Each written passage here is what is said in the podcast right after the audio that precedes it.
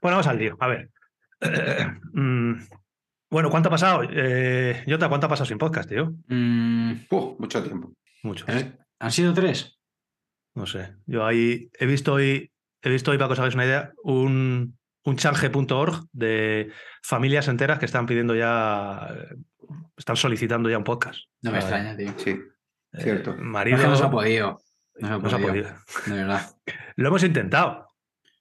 Sí, hicimos una intentona, una última intentona Esa en fue el buena. aeropuerto, en Dubái. Íbamos a grabarlo, sí, sí. Pero, Toda la intención del mundo, tío. pero no. Pero, pero solo hubo intención, la verdad. ¿eh? Casi, casi. Casi lo grabamos. Casi lo- No, que eh, fuera, la gente se va a creer que es broma, que estamos irónicos, pero no, No. realmente. Volviendo de la K-Pepi, que el martes, no sé cuándo fue, el miércoles, eh, claro, teníamos que, salíamos de Ciudad del Cabo, teníamos que volar a Madrid pasando por eh, Dubái, Dubái. Y, y Antonio tenía que irse luego a Málaga, o sea, se cogió tres aviones, que creo que todavía está con el jet lag. Y, y como teníamos 7-8 horas de escala entre el vuelo de Dubái, en Dubái, dijimos, coño, pues llegamos allí y grabamos. Claro, llegamos a Dubái a las 12 de la noche. Eh, bueno, a la una de la mañana estábamos todos espaterrados en las butacas esas, durmiendo al lado de los roncadores del demonio. Ya tiene el saco ahí en mitad del aeropuerto. Jota se tiró en el suelo del aeropuerto de Dubái. En fin, bueno, que, que ha pasado mucho tiempo. Os pedimos disculpas a todos los que hayáis echado de menos el podcast. Y por fin vamos a hacer un podcast un poco especial, el de hoy, yo creo, porque va a ser un podcast casi monográfico. Eh, la semana que viene ya haremos, eh, recuperaremos el Classic, Classic Podcast. Y es especial Tendré- porque. Tendremos la semana que viene tendremos secciones y todo. Yo creo que sí, yo creo que sí. Yo creo que la semana que viene tenemos, tenemos- aquí vamos a tener una gran sección. Eh, es especial, entre otras cosas, porque en fin, si estáis viendo la pantalla, los que estéis en YouTube, pues estáis viendo aquí a don Jorge Ocaña, aquí a don Antonio Ortiz y don Antonio Prado. Falta, falta un 25%. Sí, tío. Un peso Charlie. pesado, falta, falta un peso pesado. Hostia, Char- macho, Charlie de Mechanic. Charlie de Mechanic, Tere, te, que te, te. Es uno, lo decía, luego hablaremos de las consecuencias que tiene una K-Pepic en todos los aspectos, económico, mecánico, pero tiene consecuencias familiares. Familiares. como tener que ganar bono bicis. Entonces Charlie se ha pirado de, se ha pirado de viaje, está ahora creo que en Cuenca. Creo que luego nos comentará un poquito, aunque sea telemáticamente, dónde hace y por qué no está. Y no, puede estar con nosotros, lo lamenta muchísimo. Y, y nada, aquí estamos los tres, pues dando, dando todo lo que tenemos. Que como digo, vamos a hablar de la K-Pepic. Mm, si os parece, por no emborronar mucho y, dar chapas en la que comentamos muchas veces lo mismo, podemos hacer una pequeña introducción cada uno de contar un poquito qué nos ha parecido y luego em, yo tengo unas cuantas secciones cortitas, que sería evaluar los recorridos, evaluar la, carrera, la carrera que le interesa mucho a la gente en cuanto a dureza física, comparándolo un poquito con otras carreras que conozca la gente, en cuanto a dureza técnica o dificultad técnica, comparándolo con otras carreras que conozca la gente, qué es lo que más nos ha gustado, qué es lo que menos nos ha gustado, y una última sección de si volverías o no volverías a la K-Pepic, y si volverías, qué es lo que cambiarías. Y tenemos una sección al final de preguntas de la gente. La gente nos ha mandado muchas preguntas, tiene muchas dudas de la K-Pepic, entonces lo que no se resuelva en esto que hablemos nosotros, eh, pues entre los tres os iremos podcast- contestando. este lo, resolvemos en el podcast de mecena. En el podcast de mecenas contestamos todas las dudas. que bueno, si queréis, eh, eh, podemos empezar. mm, ¿Cómo lo veis? ¿Metemos el audio de Charlie y empezamos con Charlie o vamos nosotros eh, tirando? ¿O, metemos el de Charlie para ver qué nos ha contado? Métele, métele, Charlie, a ver por dónde respira. No lo hemos escuchado ninguno, ¿eh? A saber lo Ya, que ya, por eso, ya es que tengo ganas. Llevo lo una mejor nos trolea. Igual dice alguna barbaridad de nosotros. Bueno, Ya, tío, por eso, bueno, esto luego lo, lo edito en. Lo edito en. esto lo cortamos y lo pegamos. Lo cortamos. Que bueno, pues como hoy solo tenemos una sección, yo creo que casi que la última, el último destino que hay del año, ¿no, Jota? ¿Lo metes o qué? Ah, me parece muy bien, sí, sí. Destino Cake.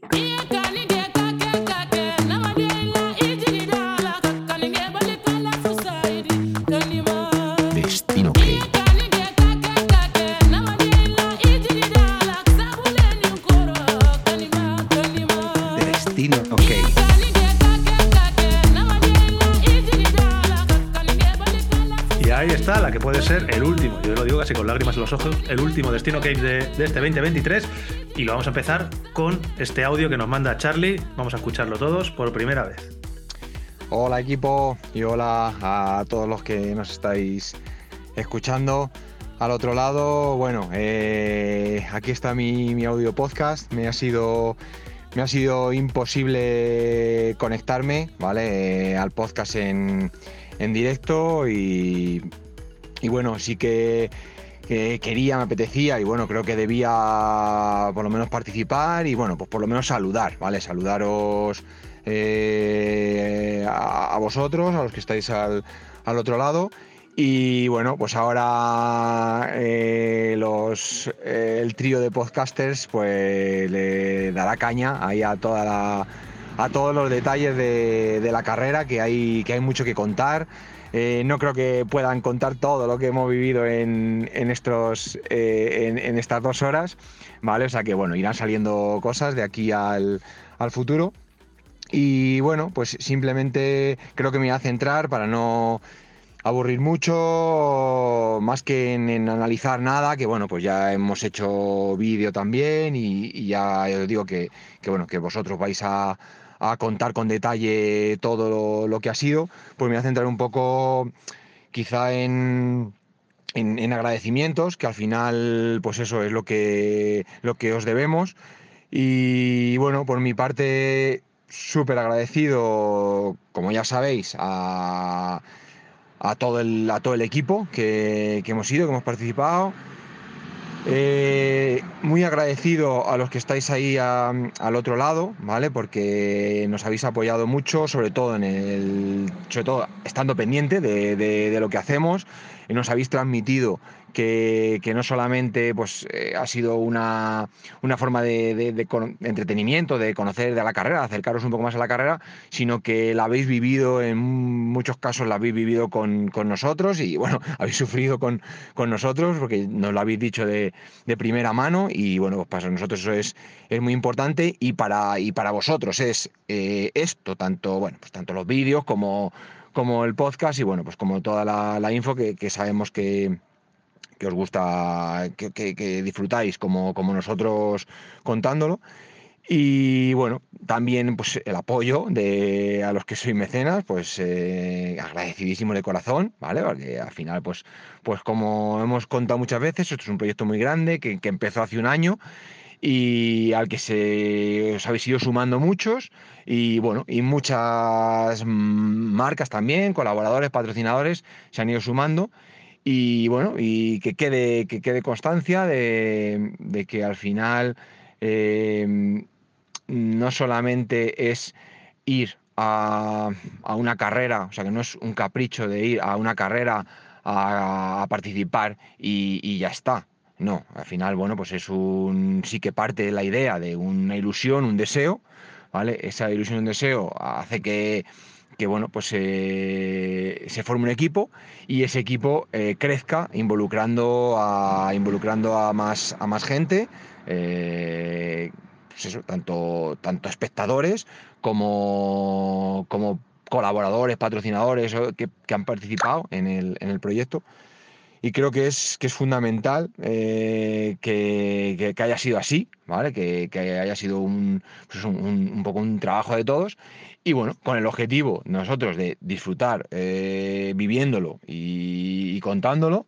Y también, pues, eh, con el objetivo eh, de que los que mm, nos habéis dicho, porque no lo habéis, no habéis hecho saber, que os habéis entretenido y habéis conocido, os habéis acercado un poco más a, a- la experiencia, a la aventura y lo habéis disfrutado, ¿vale? Con, con nosotros, pues bueno, eso es lo que, para mí, eso es, es, es lo importante. Y bueno, pues ya digo, los detalles ahora los, los, los contáis, los contan mis, mis compis, los contaréis vosotros. Eh, para mí ha sido una experiencia inolvidable. Eh, la carrera mm, me parece mm, una carrera increíble por lo especial, sobre todo. No diré que es ni mi no diré que es mi favorita. quizá después de lo que eh, las carreras que llevo hechas ahora mismo no la puedo poner como mi carrera favorita, pero sí que puedo decir que es algo muy especial que ha merecido muchísimo, muchísimo la pena conocer y, y vivir. Y, y bueno, pues, pues eso es lo que, lo que os puedo transmitir. Y nada, pues a nivel deportivo, pues ya sabéis lo que pasó. Eh, creo que lo supimos eh, solucionar o, sacar adelante de la mejor manera posible. y sobre todo disfrutándolo, ¿vale? Bueno, parece, a parece que en los vídeos se ve que hemos pasado muchas penurias, sí, las hemos pasado, pero eh, lo, hemos, lo hemos llevado bien, ¿vale? A mí, como ya os dije el último, en el último día, a mí el último día se me olvidó todo, todo lo malo, o sea que a mí me dices que si quiero volver, por supuesto que, que quiero volver, pero bueno. eh, y bueno, pues luego ah, los días de la lluvia y eso fueron días duros.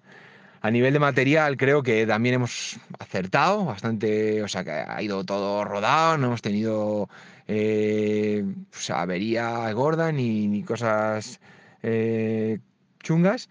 Y, nada, pues no me enrollo más. Simplemente eso, agradecer, agradecer de nuevo a, a- a todos, tanto al, al equipo como a los que estáis al otro lado. Y, que nada, y que esto, que esto no va a parar, ¿vale? O sea que, que esta, pues eso, un, que sea un punto de inflexión para, para bueno, seguir, seguir haciendo cosas, cosas chulas. Y bueno, intentaremos eh, contar aquí los detalles de, de todo lo que, lo que vaya saliendo. Y bueno, os lo he dicho, un, un abrazo fuerte y, nada, nos, nos escuchamos, nos escuchamos por aquí. Darle, darle caña, hermanitos, ahí a, a todos los detalles que hay, que hay mucho, hay mucho que contar. Un abrazo fuerte. Vale. ¿Qué tal? ¿De acuerdo o no? No te oímos, Antonio. Pon el volumen, Antonio. Lo, han muteado. Que queda claro que Charlie se va a presentar en las próximas elecciones de Pinto. Sí, ¿no? No sabemos en el partido político, pero se va a presentar. Concejal. Concejal. Muy Que- bueno, muy bueno. Que- Confía en Charlie. Confía en Charlie, eh, la, la sonrisa del pueblo.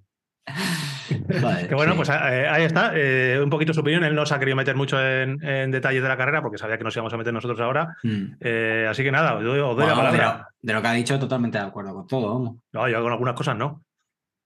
Claro. Ahora, hombre, Ahora habla- ahora habla por ti. Cada, cada- eso, el famoso habla por ti. No, Ah. bueno, ahora, ahora, ahora hablaremos cada uno de, de nuestras estas. Que bueno, dale, Jota, danos ahí una pequeña intro de qué ha supuesto para ti este proyecto y luego ya te metes en la carrera.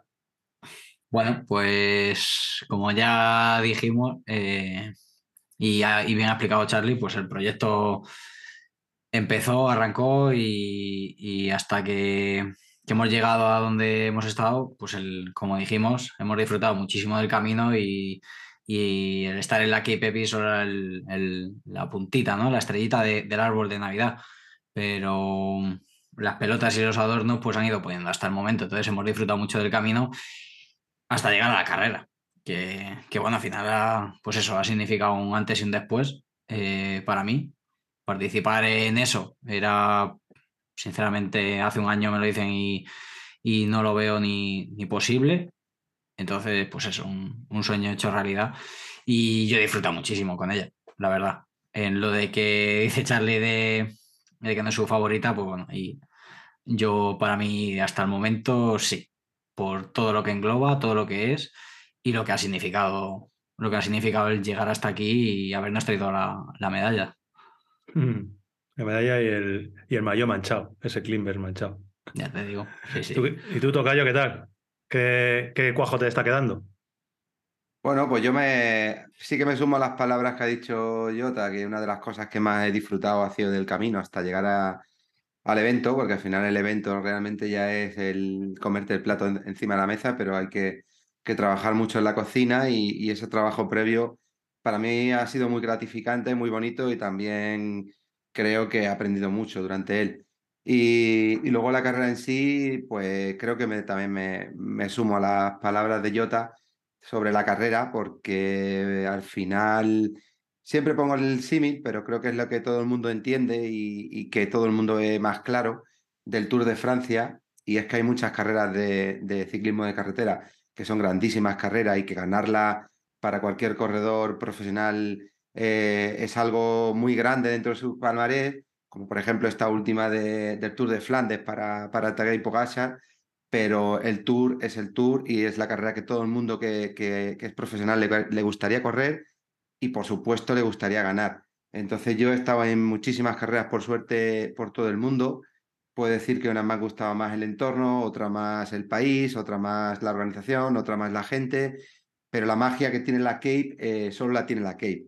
Entonces sí que es verdad que hay carreras que a lo mejor te aportan ciertas cosas que te pueden gustar mucho, pero el global de la Cape creo que, está por encima del resto eh, en todos los aspectos. Yo corrí dos Cape o, estuve en dos Cape, acabé una y otra, no tuve la suerte de poder acabarla. Esta es mi tercera participación y sí que he podido acabarla. Y, tengo que decir que, de aquellas dos Cape que yo corrí aquí, todavía, todavía me ha sorprendido mucho más eh, los recorridos. Creo que, que, son recorridos muy, muy, muy cuidados, muy, muy trabajados y muy pensados en el mountain bike y que luego la organización lo muestra de una manera como creo que nadie lo va a poder hacer en corto plazo. Hay carreras que ya están sumando el helicóptero a, la prueba, dando una visibilidad, dando eh, un, una, una, transmisión en directo, pero, pero, creo que de la forma que lo hace la Cape, eh, la propia voz de, del, del, del, speaker es auténtica. Eh, el, el, tener dos helicópteros, uno para las mujeres dedicado solo y exclusivo para ella y otro para los chicos, identifica mucho cuál es cada cabeza de carrera de los grupos profesionales entre hombres y mujeres. Eh, el acabar y salir casi siempre de un entorno muy bonito, siempre en un valle, con un entorno eh, que te enamora, con un suelo de césped que te hace sentir que has llegado a la alfombra después de, de muchas horas de sufrimiento y que has pasado por muchos altibajos. Entonces, bueno, yo para mí eh, creo que la Cape es la Cape y si me dicen de volver el año que viene no dudaría ni lo más mínimo en volver. Y ahora, como siempre decíamos y, lo comentábamos durante el viaje, pues primero quieres ir a la Cape por, por, saber lo que es la Cape, porque lo dije creo en el último vídeo, que la Cape no te la, no, no te la tienen que contar, la tienes que vivir, como el Tour de Francia, por mucho que te cuenten, al final no es nada de lo que tú vas a vivir allí, es parte de lo que tú te vas a encontrar, pero realmente no es la vivencia. Pero, pero aparte de eso, eh, cuando llegas a la primera key con toda la ilusión del mundo, como ha podido hacer el caso de, de Jota, de Charlie y de, y de mi tocayo, eh, una vez acaba, eh, ya te empieza a, rondar por la cabeza no solamente hacer la segunda, sino conseguir ese puñetero muñeco que le llaman a Mamuesi, que seguramente no vale absolutamente para nada, pero sí que vale como motivación para, para una serie de tontísimos como nosotros, gente que le gusta el mountain bike, y que con ese sello identificativo han conseguido que la gente quiera volver a la, a Cape. Y, también lo comenté en una de las grabaciones que no se ha visto, que yo en mi primera Cape, eh, una de mis eh, tareas durante la etapa, o distracciones, vamos a llamarla así, era mirar cada dorsal que pasaba o me pasaba para ver cuántas Cape había hecho. Si tenía, el numerito. exacto, si tenía el sello de Nobel, si tenía el numerito de uno, de dos, si tenía el Amamobesi, y ya para colmo, cuando tienes el Amamobesi, pues ver gente que te pasa con el sellito de Amamobesi y con 8 o 10 K. Entonces la K ha conseguido eh, ese veneno, esa droga que, que de verdad puedes pasar sin ella, pero que cuando la pruebas dices mejor con ella. No sé. Joder. Qué, eh, bien hablas, Tocayo, cuando quieres. Eh. Me cago en la leche. Me ha puesto, mira, te lo prometo, se me ha puesto eh, la piel de gallina cuando estabas hablando y cuando estabas comentando un detalle que a mí me había pasado totalmente por alto y que me he dado cuenta ahora cuando lo decías, que es el hecho de acabar en el césped. O sea, eh, simplemente eso y esa alfombra que, con la que te reciben cuando las has pasado putísimas en la etapa, en algunos casos muy, muy, muy mal, y los últimos 100, 150 metros son en una alfombra de césped espectacular. Y, y, claro, es un detalle que yo no me había dado cuenta, pero que, pero que era un momento de felicidad absoluta. Simplemente es el tener ahí el césped. Es, es espectacular. A ver, yo me sumo 100% a lo que ha dicho ahora mismo Antonio. Eh, Mm, cuando pone ese símil con el Tour, que muchas veces cuando lo ves desde lejos y dicen, bueno, ya están los flipados, el Tour de Francia del mountain bike, y que te suena como a un perogrullo que no veas, realmente eh, el símil está muy logrado y está muy conseguido porque mm, por mucho que os contemos en los vídeos, por mucho que te haya contado alguien, por mil vídeos que hayas visto de 50 youtubers, realmente estar allí, eh, todo lo que engloba la organización, los recorridos, el conjunto de todas esas cosas, de verdad que es increíble y te hace sentir, incluso pasando mal, como pasa en algunos momentos, te hace sentir como un ciclista, sobre todo para los que no lo, no lo somos, como un ciclista súper importante. Mm. Otra cosa increíblemente importante que creo que no habéis mencionado, para mí ha sido la cantidad de gente que hay animando. O sea, tú cuando te acercas a, cuando cruzas cualquier pueblo, o sobre todo cuando pasas por la zona de, habituamiento, que es donde se suelen englobar mucha gente, hay mucha gente animando, pero mucha gente animando, eh, animándote por tu nombre, que es algo sorprendente. Contabas tú, eh, Tocayo, que los últimos días hasta os llaman por vuestro nombre sin ver el nombre. O sea, eh, ya como que, que, hasta la gente se acaba aprendiendo ahí. Vamos, George, vamos, George, vamos, Antonio. Entonces, mucha gente animando. El speaker de los habituamientos, todos y cada uno de los que van pasando por el habituamiento y se paran, te nombra por tu nombre. Hay mucha gente y te nombra y eh, representing Spain, Giorgio Caña, Antonio Ortiz, from BH, Bici Lab, y la gente animándote. Bueno, realmente es que te sientes como una, en una puta burbuja de la cual, bueno, pues cuesta un, cuesta un poquito salir. Y, lo que ha dicho Antonio, te meten el veneno, pruebas el veneno y es complicado no querer salir de él yo decía que no estaba de acuerdo con Charlie porque yo, como Jota, para mí sí, tengo que decir que sí, es mi carrera favorita que he hecho nunca. Eh, no he hecho tantas como las que ha hecho Antonio, he hecho unas cuantas y ninguna me ha llegado a tocar tanto por dentro, ¿sabes? Esa sensación incluso de, que también lo comentaba antes, de valorar el ser finisher, que es algo que para mí siempre ha estado... terminar. Claro, para mí ser finisher, y lo digo, pues eh, ha sido algo que como que estaba un poco sobrevalorado muchas veces. Digo, bueno, ser finisher, yo qué sé, cualquiera que vaya a una carrera que esté medianamente preparado acaba y dices, ostras, yo aquí las he visto, en algunos momentos he visto que en la etapa 3 no volvíamos para el campamento sin acabar y, eso duele. Y al final, pues lo valoras. Entonces, bueno, realmente creo que hemos aprendido todos. Jota me decía esta mañana, porque hemos estado grabando vídeo de YouTube, que él ha aprendido, a nivel personal, ha aprendido mucho. Ha aprendido a, a conocerte y a cositas de esas, ¿no? Sí, es que yo al final estoy en un, periodo que, hago modo esponja. Entonces yo intento absorber todo lo, que veo y, oigo. Y, es que te, al final todos creemos que nos conocemos, pero no nos conocemos lo suficiente, hasta que llegas a un punto, claro. Pero yo ahora mismo estoy en, un momento que, poco a poco me voy dando cuenta de, de cosas, de detalles que puedes y vas avanzando y que dices, hostia, ¿sabes? Te da, ese puntito en, la cabeza que luego te das cuenta de que, al final pues, pues te conoces. También te comentaba esta mañana el, que ponemos el, cuerpo muchas veces al límite o creemos que le ponemos al límite de esfuerzos y eso. Y hasta que no, no te pasa como en este caso, eh, a nosotros, a mí, eh, esa etapa tan, tan dura y luego al día siguiente, al día siguiente, y, ya, no y ya no simplemente si ponerte malo, sino que al final son ocho días 100 kilómetros cada día, 5 horas, 4 horas dando zapatilla y te das cuenta que, a mí eso me lo dijo Antonio en, la etapa, en una de las etapas de que estaba malo. Me dijo, tú no te preocupes que te vas a dar cuenta de lo que tu, de lo que tu cuerpo es capaz de, hacer y, vas a llegar. Y entonces sí, sí, vas aprendiendo, vas aprendiendo, desde luego. Ya dije, y, creo que se aprende también más, aparte de, de ya simplemente contigo mismo, el hecho de ir en pareja yo creo que aprendes todavía más, por lo complicado. A mí me pasó en, lo he comentado alguna vez, en la Andalucía que hicimos Charlie y yo, que era la primera, yo qué sé, la primera carrera así importante, seis días, larga, tal, y encima por pareja. Aprendí mucho, me enseñó mucho Charlie ahí, y aprendí a conocerme y ese fue el punto. Y a raíz de ahí, pues eso, cada vez que pasan grandes vueltas, como yo las llamo, eh, volvemos a correr otra vez a Andalucía, etcétera y tal incluso en la penínica, que al final eso es contigo mismo una lucha constante, por decirlo así, con, tu cabeza y tal, y de esos momentos que al final te, vas conociendo, pero el hecho de ir en, pareja, como comento, en Andalucía, en este caso aquí, que son ocho días, tantas horas, pues al final unos aprendemos de, los otros. Y, cuando, y en este caso más, claro.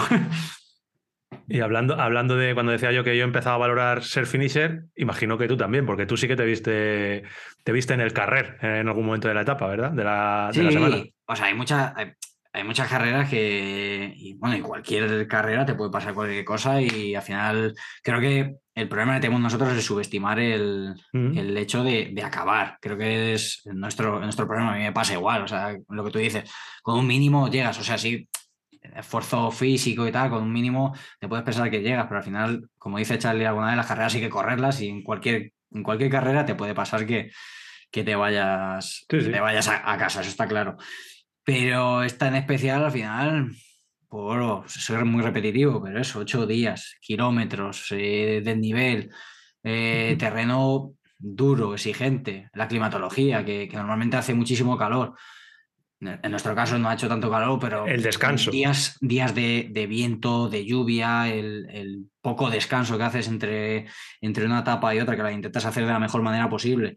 al final se va acumulando todo y, es una, pues eso es una grande vuelta. Como bien decís, es el Tour de Francia del mountain bike. En ocho días puede pasar cualquier cosa y son muchas horas encima de la bicicleta y, desde luego que, muchas, que ¿eh? cuando, que cuando te ves en esa tesitura es cuando de verdad te da una hostia de realidad y dices, hostia, que, acabar es, ganar, ¿eh? que, me he venido, que, me he venido, que me he a Sudáfrica y llevo no sé cuánto tiempo aquí y en la etapa 2 me voy, me voy al campamento. Eso no, eso, no, eso me mola. No hace nada de gracia. Nada, nada, nada. Cuando, yo lo comentaba al final, que es que eh, pues eso, un año ahí trabajando duro y, pues eso, para estar ahí, para cumplir uno de tus sueños, todo ciclista, pues este es un sueño, ¿sabes? Eh, eh, y, ser un afortunado, yo siempre lo digo, que me he sentido muy afortunado del, poder estar allí, sentirme allí y que al, eso, prólogo, etapa 1 y, y, ya. Y al día siguiente, al kilómetro 50, decir, es que se acaba mi sueño, tío. Eso, mira, yo para. ¿Cuándo, eh, ¿cuándo, va a ocurrir esto otra vez? esta, la gente no, lo sabe, pero eh, yo recuerdo un. Y también otra se me vuelve a poner un poquito. La, estoy muy sensible, se me vuelve a poner otra vez la, la carne gallina. Eh, acabamos la, hicimos el prólogo, acabamos la etapa 1, que se nos dio bastante, bastante bien a las dos parejas, tuvimos un rendimiento por lo, esperado, nos apretamos bastante.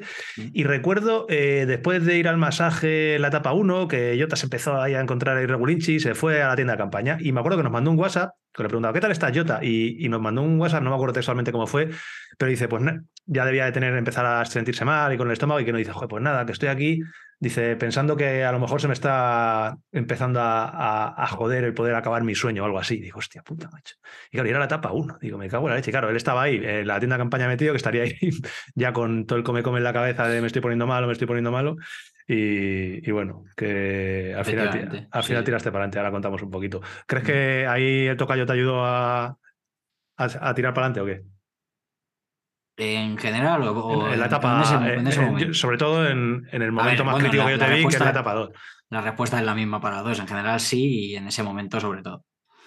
En ese momento, es que en el habituamiento fue un momento muy, muy intenso. para, poner en contexto, eh, estamos hablando ya de la etapa 2. Yo te había puesto malo, bastante malo el tercer día, la noche de la etapa 1. Eh, salimos y, más o menos en el kilómetro 45-50 eh, cuando Charlie y yo pasamos, nos encontramos a Jota, pues eh, que estaba sentado o tumbado ahí en el suelo, que era raro porque salía en un cuarto de hora delante de nosotros, y nosotros ya íbamos despacio, y Antonio pues estaba con él. Y ahí ya pues se produjo eso que dice Jota, de que no sé qué situación tenía. Cuenta un poco si quieres. Sí, llevaba ya como 5 kilómetros, que ya lo había dicho Antonio, yo iba, mm, iba encima de la bici pues, por, por ir, eh, porque me llevaba, lo típico que te lleva la corriente, pues, pues eso, al final por inercia iba encima de la bici y ya me dio un bajón, me dio un bajón muy grande en ese punto y a, y a cinco kilómetros de que tú me vieras antes, yo ya le dije a Antonio, es que quiero parar y, me, y claro, Antonio me decía que como normal, al final parado no haces nada, es mejor ir despacio, que ya íbamos despacio, pero, pero el hecho de no bajarte de la bici. Y, y más cuando a 5 kilómetros, bueno, en ese caso a 10, teníamos el habituamiento, que es al final donde, donde está la gente, donde te pueden ayudar y donde tú puedes hacer algo productivo en realidad a la hora de pararte, como, como luego hicimos, que ahora contaré. Pero en ese, en ese momento mm, pasan cinco kilómetros, me seguí hacia adelante, pero seguí, yo me notaba peor, peor, peor, en, el sentido ya, ya no solo físico, que lo único que hacía era acompañar la pedalada, sino, sino la concentración y encima de la bici. Y, al final Antonio me, me, dijo que si quería parar, que, que parábamos, porque yo ya iba encima de la bici inseguro. O sea, era era un poco peligroso, no iba, no iba, o sea, yo las piedras no las trazaba, iba por, por eso, por, inercia. Entonces fue cuando decidimos parar y ahí parado en, eh, el suelo también se me había aflojado el sillín, así que mm, vino, fue la excusa perfecta para poder apretar el sillín y, yo me tiré al suelo, me lo apretó Antonio, y me, dejó que, que, me relajara y me tiré al suelo a comerme un plátano que me había llevado del desayuno por la mañana y me empezaba a comer un plátano ahí a, pues, con, asco y disgusto, pero había que comer. Claro, llevaba, pues eso, como bien dices, kilómetros 50, dos horas y media de etapa, eh, bebiendo suero y, agua. Entonces, eh, pues lo que quería era, era parar y, no podía más, no podía más. Y a los 5 kilómetros, que fue cuando vosotros pasasteis, que me dijiste, quedan 5 kilómetros para el habituamiento. Conseguimos llegar al habituamiento muy despacio, muy, muy despacio. Y fue lo que comentabas de ese punto de, de inflexión en la etapa que, que gracias en este caso a Antonio pude, pude seguir. Al final, si yo no pongo la intención, mm, pues no seguimos, pero gracias a él hizo que, que me centrara y sí, sí. Una pregunta, eh, si, si esta carrera es individual, ¿tú crees que hubieras acabado esa etapa? En el habitualmente hubiera seguido, Sí. sí, pero no sé hasta dónde. O sea, el habituamiento tú hubi- hubieras continuado. Yo es que pensaba Yo hubiera- que, hubiera tuviera- que yo- continuado, yo, lo que pensaba que, te pasa- ibas a- que en el habituamiento te ibas a quedar. A ver, hubiera continuado pe- después de un parón, hubiera- pero sé que hubiera continuado de, mm, de no la manera que, mm, que, debería, de- que debería continuar, desde luego. O sea, hubiera continuado como prácticamente como venía hasta ahí.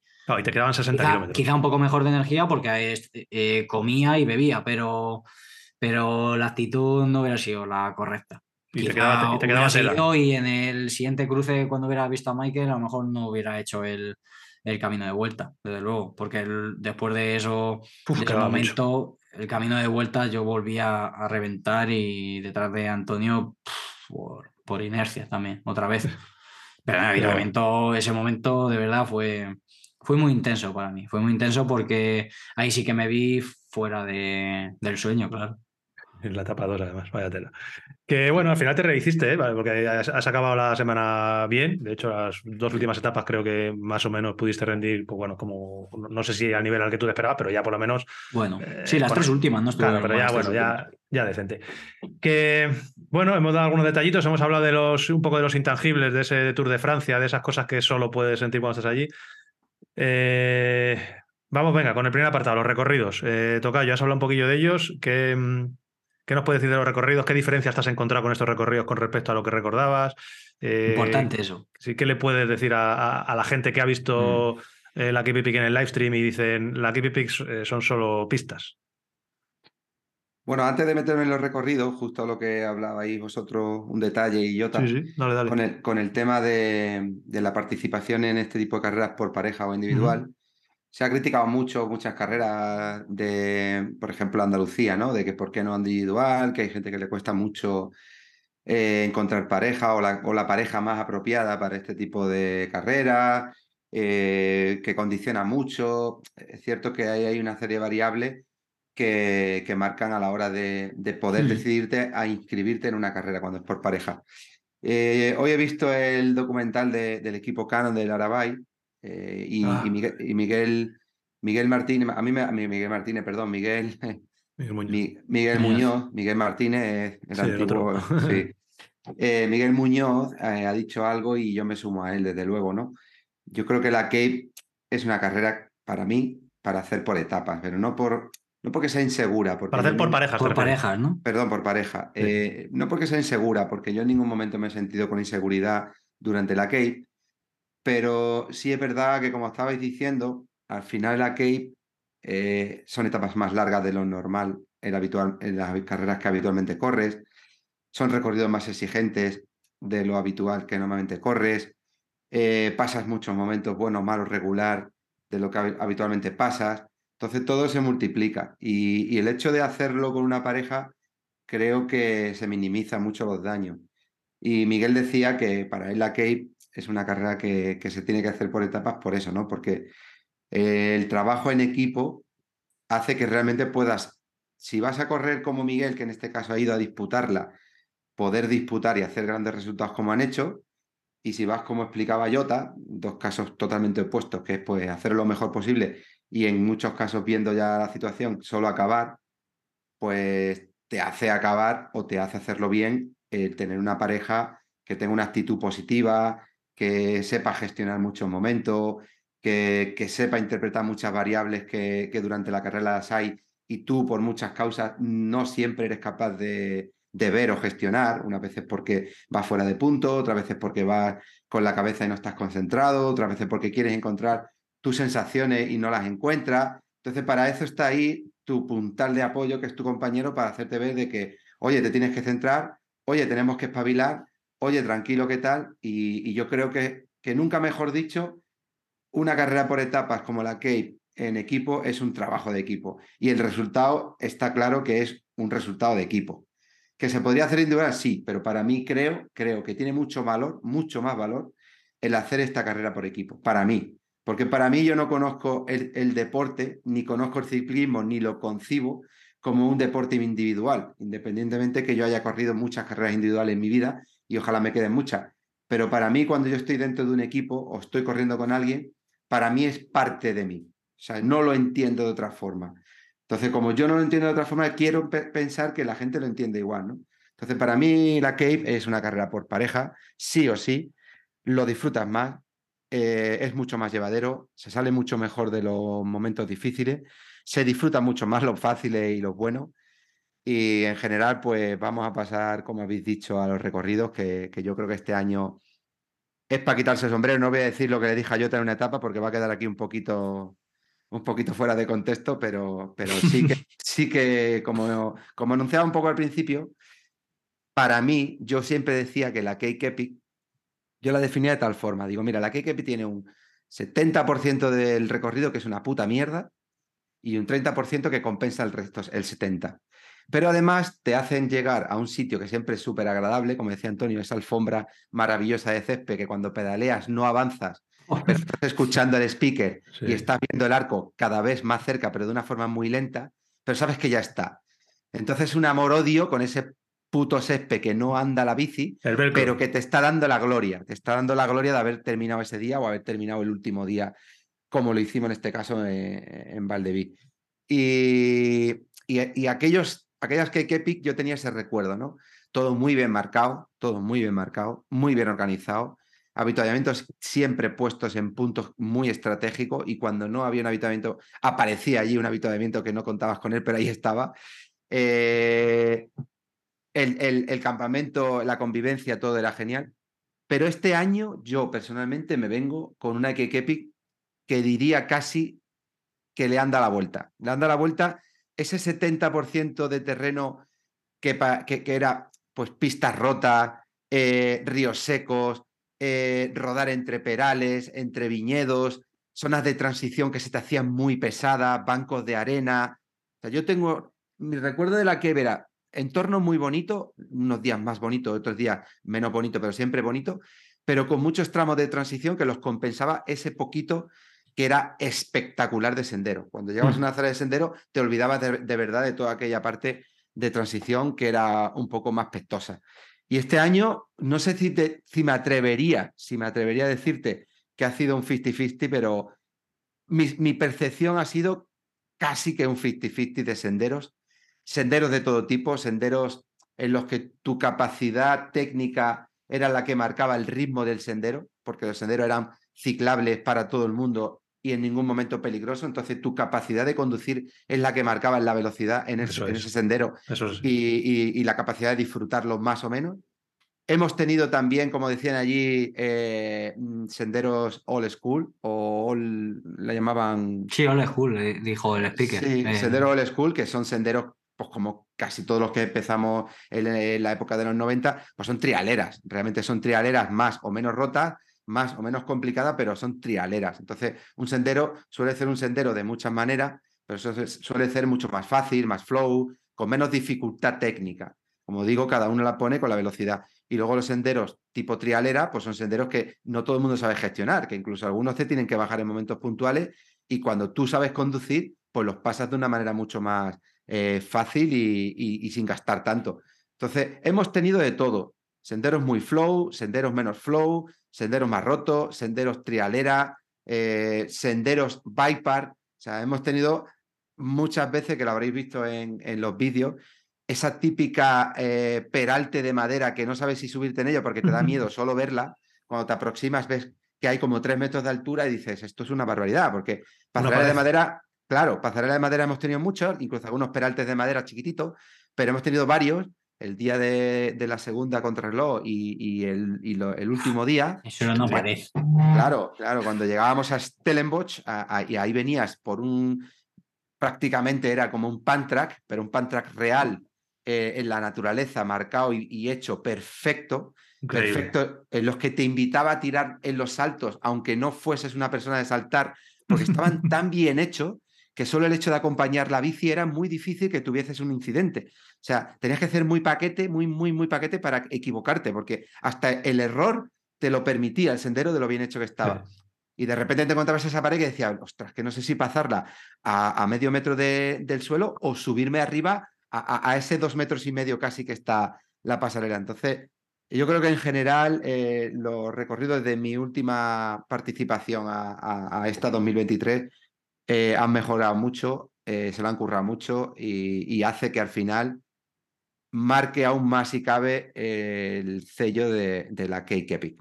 Sí, es, es, increíble. Yo lo he dicho muchas veces, creo que en todos los vídeos hablaba de los recorridos y destacaba los recorridos. Eh, claro, yo, yo no, no, tenía el recuerdo de otras Cape Epic como ciclista porque simplemente he estado de fotógrafo y como fotógrafo te pones siempre en sitios chulos, entonces buscas senderos o lo que sea. Eh, sí que es cierto que tenía mucho feedback de gente y muchas, he leído muchas opiniones de eso, de que Cape Epic es, pista, pista, pista y ya está. Y realmente para mí los recorridos han sido increíbles, sobre todo por el entorno, o sea, los paisajes eran espectaculares y era imposible que, que, la GoPro haya sido capaz de captarlos. Es mejor verlo con las tomas que hemos hecho, o las tomas de helicóptero, o las tomas que hay. Los paisajes eran espectaculares, un paisaje muy diferente al que te vas a encontrar en Pirineos o en Alpes, pero sobrecogedor. Realmente estabas en valles grandísimos con montañas espectaculares. Y luego el recorrido en sí, lo que viene siendo lo que estás pisando, pues yo tengo el recuerdo de muchísimos senderos. Antonio habla de 50-50. Mi cerebro a lo mejor ha hecho ya alguna transformación, pero yo, el recuerdo que tengo es como un 70% de senderos todo el rato de, en bosques con flow, con los eucaliptos y luego esos bike park que dice Antonio, que porque realmente hacen que sea todo muy disfrutón. O sea, a todos nos puede gustar bajar una trialera espectacular, pero yo pongo siempre el mismo ejemplo y es que, por ejemplo, tú vas a Mediterráneo en Épico, a Costa Blanca o algunas trialeras muy, muy chulas que haces y hay momentos en los que, independientemente del nivel técnico que tengas, son tan exigentes las bajadas que en el momento no estás disfrutando tanto, o sea, estás estás muy concentrado, estás con, una, con un esfuerzo físico en el tren superior y, estás mm, ahí con el culo apretado. Luego, cierto es que cuando acabas la trialera o cuando estás tomándote eh, la comida en meta, lo has disfrutado un montón. Aquí lo estás disfrutando a tope durante el propio sendero. O sea, en el sendero son tan asequibles eh, que tú estás disfrutando. Yo recuerdo cuando lleva a Charlie por delante o por detrás, todo el rato Charlie va diciendo, madre mía, wow, wow. Charlie va todo el rato gritando de, felicidad, o sea, de, de, placer absoluto, todo, todo el rato. Y otra cosa muy importante que ha dicho Antonio es en cuanto a la técnica. Luego hablaremos un poco de la técnica.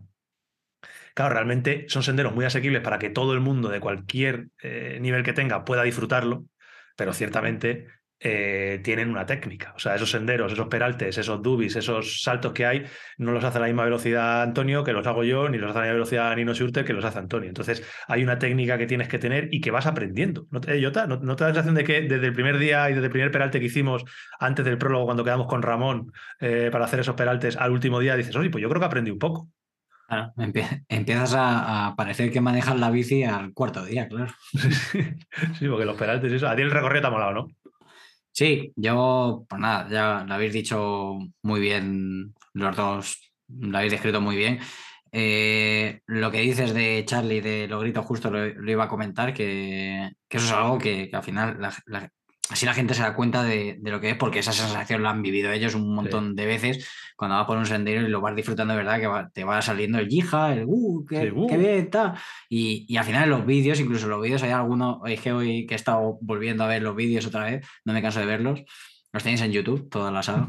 Eh, Además, de verdad, sí que te corto un segundo, pero que invito a la gente que no lo haya visto. Yo creo que todos mm. los oyentes del podcast lo habrán visto, pero que lo, que los vean porque le he enviado vídeos a gente que a lo mejor no son consumidores de YouTube o que no.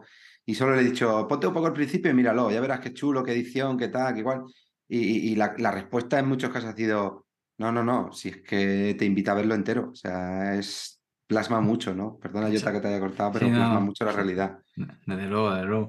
Que, que eso, en pues por ejemplo, en la etapa, en esta, en la última etapa, la 7, en el bike parece que, al final es que te deja un sabor de boca. Lo bueno es que la Pepe no te regala un metro, pero nos dejó con un sabor de boca muy bueno con ese bike park que nos regaló.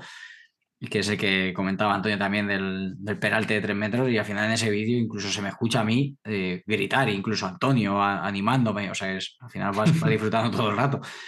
Y, añadir también a lo que decía Antonio de, que los senderos, que, que bonito todo el paisaje y eso, lo que decíais añadir a eso también por los sitios donde nos metían también.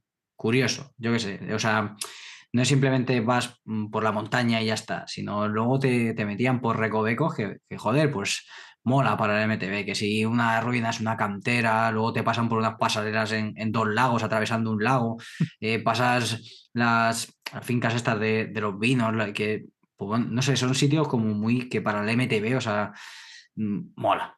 Eh, o sea, creo que le, da la, puntita para que esos recorridos nos hayan parecido tan espectaculares, más allá de que sea pista o sendero, sino el, sitio por, por donde muchas veces nos metían. La granja del primer día, de la prólogo. Por ejemplo, ese olorcito a mierda. con las vacas, ese olorcito a mierda. Era impresionante. La pasarela flotante. son, cosas que, claro, que, y que solo las tienes ahí y la, y la vives ahí y va, va, es la hostia. Dureza física, chicos. A ver, eh, por ejemplo, tú, Antonio, has hecho muchísimas. Para nosotros, quizás lo más duro que hemos hecho físicamente hasta ahora había sido a Penínica, yo creo. Sí que le podemos dar un 10 en nuestra escala. Eh, yo que sé, Andalucía Bike Race, que le podemos dar un 7, por ejemplo, en esa escala. Mm. Eh, tú, Tocayo, pues no sé qué, cosas así duras, duras físicamente, eh, me refiero, mm, has hecho y, cuéntanos qué dureza física le ves a, esta que Pepi. A ver, para mí es que el terreno de la Key me va muy bien. Me va muy bien porque es una fecha que, aunque hemos tenido este año dos días de lluvia, es una fecha que es verano allí, entonces, excepto los días de muchísimo calor que condicionan mucho, pues es una temperatura bastante agradable, entre otras cosas porque se sale, muy temprano, a las 7 de la mañana. Luego, habitualmente las subidas de la Cape no suelen ser excesivamente largas, o sea, no son puertos de, muchísima envergadura. Y, si los hay, eh, suelen ser bastante tendido, llevadero, con algún repecho de mucho desnivel, pero siempre viene algún leve descanso que te da aire. Entonces, para, mi, para mis características, eh, yo no soy un escalador puro. Subo, por, como digo yo, a base de cojones, pero realmente no, peso 30 kilos como, como, como muchos corredores que son corredores ligeros, son escaladores de verdad. Entonces, eh, yo soy un corredor más de subidas cortas, repechos, y sí que en este caso la Key creo que se adapta de alguna manera más a mis características. Eh, también es cierto que las tres participaciones que he tenido eh, han sido muy diferentes. La primera fue con David, teníamos un ritmo muy, muy, muy parecido a David Rovira y llevamos un, un paso diario muy, muy, muy bueno porque David eh, tenía mucha experiencia, ha corrido muchísimo. Entonces, a lo mejor estando yo quizá un poquito mejor que él, conseguíamos sacar mucho partido a las dos figuras, que volvemos a lo mismo de decir antes de lo que es una carrera por etapa y yo le marcaba muy bien y le exprimía muy bien todas sus condiciones, pero él también sabía sufrir mucho porque viene de morirse muchas veces encima de la bici y haciendo deporte. Eh, entonces lo compaginaba muy bien, hasta que tuve la mala suerte que me quedé solo ¿no? en, en, una etapa y David tuvo que abandonar y, y, ya hice la case un poco pues con menos presión, que al final pues lo va dando todo, lo va dando todo porque la, la etapa que terminó eh, que termine solo, que David se, retiró en el primer avituallamiento. Hasta los últimos 15 kilómetros fui con un grupo en el que iba Armida y su compañero Rudy, y, ellos acabaron el, creo que el 11 en la etapa y yo llegué solo el 12. Eh, y esa etapa sufrí mucho, sufrí mucho porque para aguantar un ritmo de ese nivel sufrí mucho, pero como el recorrido he dicho me va bien, pues al final me motiva y sé que no son subidas de las que voy a penar mucho. Yo he corrido mucho, muchos sitios en el mundo y, ha habido carreras que he sufrido mucho por, las circunstancias físicas y otras por el propio recorrido que te obliga. Eh, la India, la India son puertos interminables, que subes a muchísima altura, eh, que tú mismo te marcas el ritmo, quieres estar disputando porque al final hay menos nivel que, por ejemplo, la Cake Epic, y a lo mejor en la Cake Epic te ves un momento que vas al 22 y te vale, y en la India si vas quinto no te vale, quieres hacer entre los tres primeros. Entonces, ahí varía mucho el sufrimiento del, de, la persona. El conformarte sufriendo por hacer el 22, que ya es un gran resultado en la Cape, o el no conformarte con ir quinto y querer disputar el podium en la India. Entonces, para mí la carrera más dura del mundo, igual no lo es. A ver, sí que es una carrera muy dura por el nivel que tiene. Sí que es una carrera muy dura porque al final son ocho días. Sí que es una carrera muy dura por las, eh, eh, condiciones climatológicas. Eh, es una carrera muy dura porque las etapas son muy largas, muy, muy largas, y eso hace pasar muchos momentos malos físicos y psicológicos. Pero hay muchas carreras en el mundo, Transal, por ejemplo. Transal es una carrera también de siete días, que salí de Austria, acabé en, un, Lago di o di Garda, perdón, en Italia, y ahí sufrí mucho. Además, iba con Jurdella, Jurdella estaba muy bien, yo no estaba tan bien, y, es una carrera que, no hay un llano. O sea, menos llegando a Italia, al lago de Garda, es que no hay un llano, o es para arriba o es para abajo. La que ahí te da mucho más margen de transición para, para que sea más llevadero. Está muy pensado. Está muy pensado para que todo el que hace bici esté relativamente en forma la pueda hacer. Ahora, las condiciones que la rodea, no todo el mundo sabe gestionarla. Te puedes poner malo, eh, puedes dejar descuidar la comida, la bebida. Hay otras variables dentro de esta ecuación que te condicionan mucho el hacerla o acabarla. Pero son recorridos que un tío que esté físicamente bien y que técnicamente sea decente, la puede hacer. Entonces, ¿hay carreras más duras en el mundo? Sí, la altitud condiciona mucho. He corrido carreras en Estados Unidos a, a, 3.000 metros o en Ecuador que te hacen sufrir como, como, como, algo por encima de lo normal, pero porque no eres tú. Estás sometiendo al cuerpo a un trabajo físico que no lo tienes acostumbrado. Entonces, es una carrera muy exigente, pero para mí tampoco me atrevería a decir que es la carrera donde más he sufrido nunca. Sí, lo que dices, si no creo mal, lo hemos comentado esta mañana grabando el vídeo, ayer, para quien nos esté escuchando, que yo en mi caso la veo, si la considero mm, la más dura que he hecho junto, por ejemplo, en este caso a Penínica, que es lo que lo más parecido al final, pues eso, de, en respecto a dureza, a días, porque no tiene nada que ver una carrera con otra. Y decía que era la más dura junto a esa por el hecho, como bien has dicho, de mm, ya no de los recorridos del kilometraje y el del nivel en sí, que también, sino sobre todo por el hecho de ocho días, eh, uno tras otro, eh, las condiciones climatológicas, lo que puede suceder en un día en otro y lo que sucede, y al final eso eh, convierte a la, que la carrera sea, sea dura, pero como bien dices, al final alguien que esté, o sea, mm, aparte de todo eso, en recorridos, del nivel, etcétera, aunque sean muchos kilómetros, tiene muchos tramos de, desahogo y alguien que esté en forma y como bien dices que tenga manejo de la bici es, asequible para todo eso, desde luego. Pero para mí la dureza lo hace todo lo que lo engloba.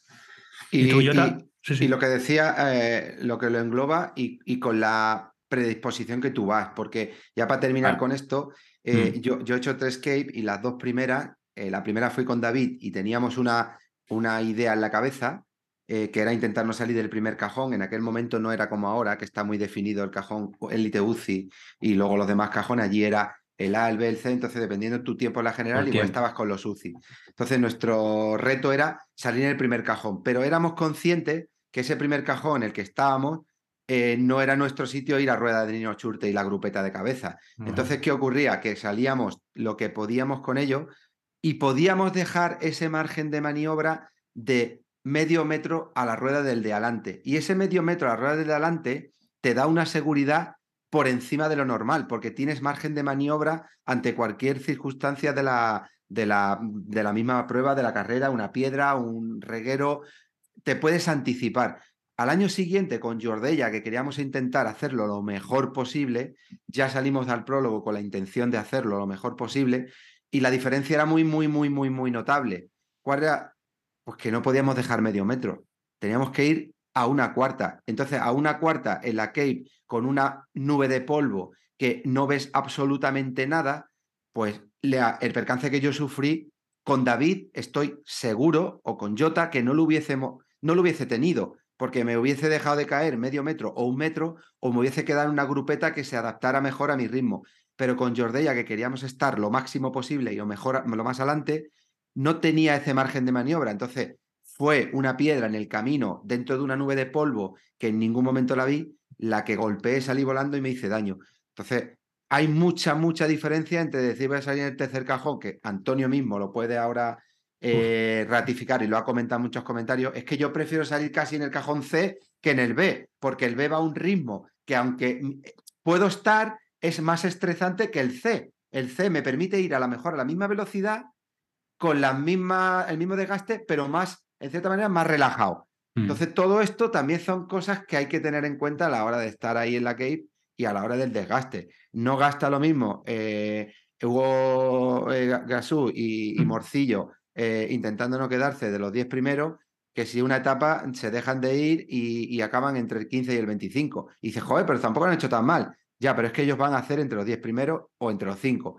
Y del 15 al 25, pues llevan otro paso, que no es ese Se estrés nota. de, de estar disputando. Se nota mucho lo que, en relación a lo que dice Antonio, que yo alguna vez lo comenté, nosotros hemos salido todos los días en el cajón 1, que es el que está, el cajón A, que es el que está después de los UCI Men y de los UCI Woman. Entonces el primer cajón era el A. ¿Qué ocurre? En ese cajón están todos los primeros de todas las categorías que no son UCI, pues los Tommy Misery Carplat, Val Brengens, etcétera.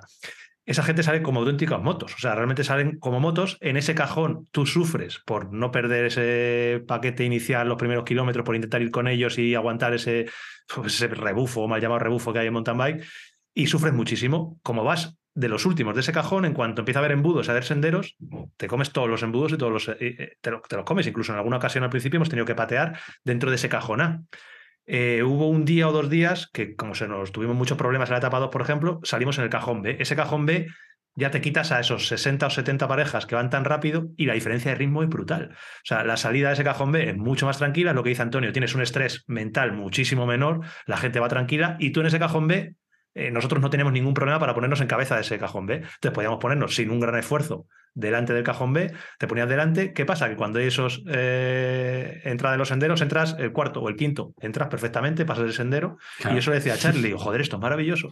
Hemos hecho el, en la etapa 2, no, en la etapa 1 y en la 3 teníamos el mismo inicio. En la etapa 1 salíamos en el cajón A y en la etapa 3 salíamos en el cajón B. Y fuimos más rápido saliendo del cajón B que saliendo del cajón A, con un esfuerzo mucho menor, o sea, un esfuerzo tanto mental como sobre todo físico, mucho menor, y fuimos más rápido. Yo eso le decía a. Charlie, digo, yo quiero salir siempre aquí. Claro, y, y- y además de, de eso, que luego la gente dirá, ya, claro, pero si sales ahí, al final vas más tranquilo, haces peor tiempo. No, lo, lo- lo bueno es que luego, como Luego la vas- carrera se vas a tu estira, vas a tu ritmo, claro, la carrera se estira y te ponen en su lugar. Entonces, si al Sí. final, si has salido más, más tranquilo al principio, has dosificado bien, cuando Sí. llegan los típicos 10 últimos kilómetros, que siempre lo decíamos eh, cuando llegábamos, Increíble. tanto cuando estuvimos bien como cuando estuvimos mal. Cuando estu- yo cuando estaba mal me daba cuenta del destrozo que te pueden hacer cuando exagerado. llegas ahí fatigado y cuando tú estás bien, y en este caso vosotros que dosificasteis bien, salisteis más tranquilo, tenéis más fuerza para, para el final de carrera, en esos 5 o 10 últimos kilómetros, que dices, son 5 kilómetros ya, ya, pero es que en 5 kilómetros puedes eh, meter Sí. 10 minutos a, a, a cinco parejas, ¿sabes? Y al final son los que te estaban sacando eh, por delante en el cajón, en el siguiente cajón. Sí, tío, es otra, otra de las cosas que yo me he dado cuenta, que, que no lo he comentado eh, en el vídeo, pero es que es, una carrera que hay que aprender a correrla, que no hay que salir a correr, lo hemos hablado muchas veces, que Charlie y yo salimos como pollos sin cabeza a todo lo que damos, tal, y, y más o menos eso hicimos en el prólogo,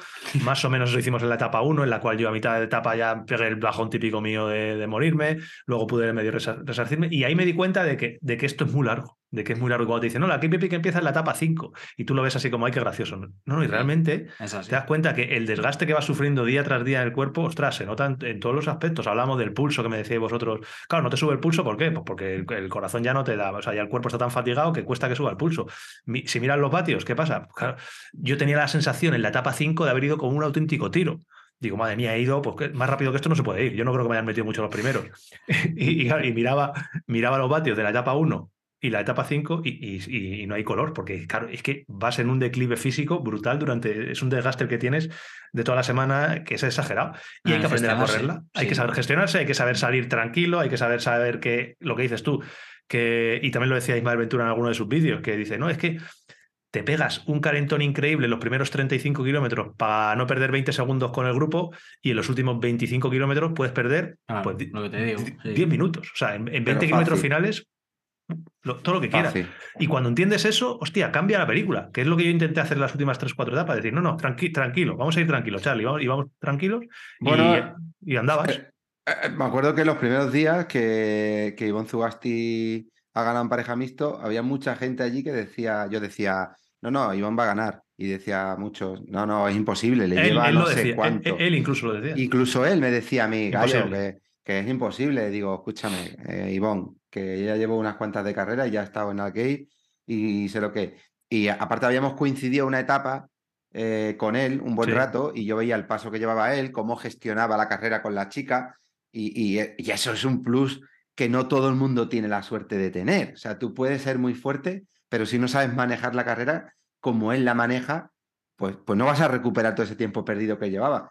Y, y yo lo tenía claro. O sea, yo el ritmo que vi, que tenía la disciplina de él, la disciplina de ella y cómo iban cada día recortando, digo, no me cabe la menor duda. Es que es mucho tiempo. Ya, ya, pero es que tanto tiempo es perder 30 minutos tú hoy como que pueda perder mañana 25, al siguiente 10, al Lo otro puede perder. 15. Y lo claro que perdió. lo puede perder, claro, claro, claro. Eso es, que, que hablamos de, de tiempo, pero es que el tiempo allí, tanto el que tú ganas como el que puedes perder, es mucho. Es muchísimo, es O sea, muchísimo. Antonio ha escrito, te dejas la vida para no perder 25 segundos, pero es que, es que puedes perder en los últimos 15 kilómetros 10 minutos. Pero 10 Exacto. minutos, ¿eh? O sea, es que es exagerado. Y eso Sí, también mola. literal. el- el- la, la estrategia que tienes que tener eh, mola. Bueno, Sí. estamos todos de acuerdo que es una carrera dura, ¿no? Físicamente. Que no es para Sí. cualquiera. Dura es, sí. Claro, que también eh, se, han leído en muchos comentarios así típicos de cuñados de bueno, ahí van nada más que los millonetis y dan una vuelta ahí con la bicicleta y cogen la pista para arriba y la pista para abajo. Más o Yo he menos. visto sí. Millonetti, yo he visto Millonetti de bajarse en el prólogo, el primer día, en Eso es. Este Pero- año no coincidió, pero el año que yo hice el prólogo Mirindal, vi un Millonetti de no acabar el prólogo el primer día. Pero llegar a Eh, Valdeví, visto- claro, he visto Millonetti de, de que le suena la pistola de llegar fuera de tiempo y no ha acabado. O sea, le dejan salir al siguiente día porque. Y físicamente están bien y no han acabado. Entonces, eso de que la case acaba, sí, todo se acaba. Y, y todo es fácil y difícil de acabar. Eso que hemos dicho que carrera física, eh, dureza técnica. eh, eh, Antonio ha hablado antes un poco de que hay senderos que hay de todos, pues eso, por poner una, sin profundizar mucho y otra vez por, sobre todo para que la gente sea capaz de, saber por dónde anda la historia. Sí, carreras que todo el mundo conoce o mucha gente conoce en España, Costa Blanca, Race, Mediterránea, Mediterranean Epic, por ejemplo, le podemos dar un 10 a nivel técnico de XCM. Andalucía Race, yo vuelvo a ese 7, 7 y medio, que tiene un poquito de todo, pero que tiene esos pasos técnicos. Eh, Cape Epic, ¿tú cómo la ves, Tocayo? Eh, de nivel técnico, Sí, por, por, por ponerla en esa escala de carreras, sobre todo, para que la gente más o menos que no ha ido nunca diga, hostia, pues eso es lo que hay. hostia, yo creo que joder, tiene muchos kilómetros de sendero que, como he dicho antes, y me vuelvo a repetir, eh, depende de tu nivel técnico, lo bajas más rápido o menos rápido. Ahí está. Pero de dificultad técnica, pues, ¿qué le puedo dar? ¿Un 7, un 8, no? Tú una, como una Andalucía le das tanto. Porque yo, por ejemplo, es lo que dices tú, es que el tema, y ya lo hablamos antes, el tema de la técnica, tiene técnica para ir deprisa, pero técnica como para que alguien le dé miedo de decir, no me apunto porque es muy técnica. Yo es que, claro, yo, yo le doy mucho menos que una Andalucía, que, que Andalucía tiene Sí, bajadas, sí. trialeras, cañeras. Sí. Aquí te encuentras una o dos trialeritas así picantonas, pero casi cualquiera que tenga un manejo normal de la bici va a poder ir despacio. Sí, sí, sí, Pero quizás no- sí. no, Sí. Sobre todo por, por- por- porque la De gente sepa lo que se va a técnica, no, no de técnica, porque Eso, es- técnica eso de tiene di- mu- Claro, técnica eh, tiene un 10, pero la técnica, claro, pa- técnica, claro, de dificultad técnica quizás estoy contigo. claro. Menos, menos, sí, menos. Eso de que la gente menos. piense que haya alguien que diga, joder, es que yo soy un cepo bajando y me da, no cepo de rápido o lento, que ahí está la técnica de ir deprisa de lento, sino de gente que es que me da miedo. Yo no me voy a apuntar nunca a una Mediterranean Epic porque me da miedo matarme en un barranco. No, porque además aquí, mira, podemos poner el ejemplo de la crono. En la crono, por ejemplo, que había en la zona Toyota eh, tres puntos que tienes una zona fácil y una, una, una Ah, sí, opción A y una opción B. es verdad, la chicken line. La A es súper fácil, o sea, no la hace todo el mundo, es un pelín más larga y la zona difícil es un pelín más corta, si sabes, si tienes técnica, es más rápida, pero tienes las dos opciones. Entonces, Sí. técnica tiene mucho, dificultad no tiene tanta. Eso es, ahí está, la dificultad, eso es, esa es la palabra, yo creo. Dificultad técnica tiene poquita, pero es muy divertida, que la gente también relaciona muchas veces ahora mismo. Estamos en un momento del mountain bike en el que si dices que una cosa no tiene dificultad técnica, no es divertida. Esto es súper Pero fíjate, con todo. Pero fíjate, también me recuerdo ahora mismo, el día previo al prólogo, que íbamos los cuatro viendo el recorrido Sí. y, y coronamos la, primera subida del prólogo y nada más coronar la primera Ah. subida, empezaba a bajar una bajada que no tenía absolutamente nada. Era una pista recta, Sí. muy suelta, de tierra suelta, con piedra y con muy roto, muy roto Sí. todo. Que cogía la bici muchísima inercia y a la vez, claro, muchísima velocidad, pero que no la paras. Mm. Entonces ahí Antonio dijo, "Joder, Madre pero mía. es que a mí me parece esto de una, de una dificultad técnica tremenda. Claro, y yo decía, claro, es que para mí no tiene esto nada. Entonces, sí que es cierto que tienes puntos de recorrido de dificultad técnica que también depende de quién, pero no es tanto como, por ejemplo, la cantidad de técnica fácil que tiene. Claro, sí, sí, sí. Esa pista es la que se refiere Antonio, es la típica pista que podéis imaginar y que tenéis todos en mente de bajada de la Cape Epic. Una pista con mucha pendiente, muy, muy rota.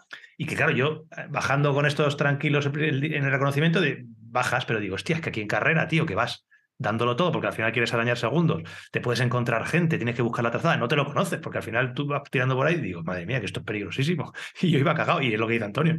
No tenía una dificultad técnica complicada, pero bueno, al final, pues, eh, yo donde me partí el hombro, pues era una pista súper sencilla, así que bueno, eh, en todos lados te puede pasar.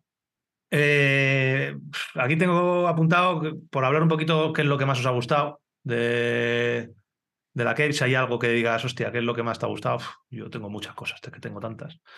Me quedaría, venga, yo por romper el hielo. Yo me quedo, una de las cosas que más me ha gustado, aparte de todos los intangibles que hemos hablado antes de, de cómo te hacen sentir, me ha gustado mucho lo que decía antes del público, que me he sentido muy animado. O sea, eso es una sensación que no he tenido en otras carreras. A mí eso me ha gustado mucho. A mí me flipa, me flipa y muchas veces estoy durante la etapa ya pensando en ello y cada vez que se acerca el final pienso más. Me flipa y creo que no hay ninguna carrera en el mundo, en el mundo que pueda replicarlo. Es el chilao de la llegada. ¡Qué maravilla! Creo que la sensación de llegar a meta y sentirte, da igual que seas el primero, eh, o que seas el 258, el puto amo del el puto amo, tío. Que te dan tu toallita. En los días de frío había la opción de toalla caliente y toalla húmeda, fría o agua normal.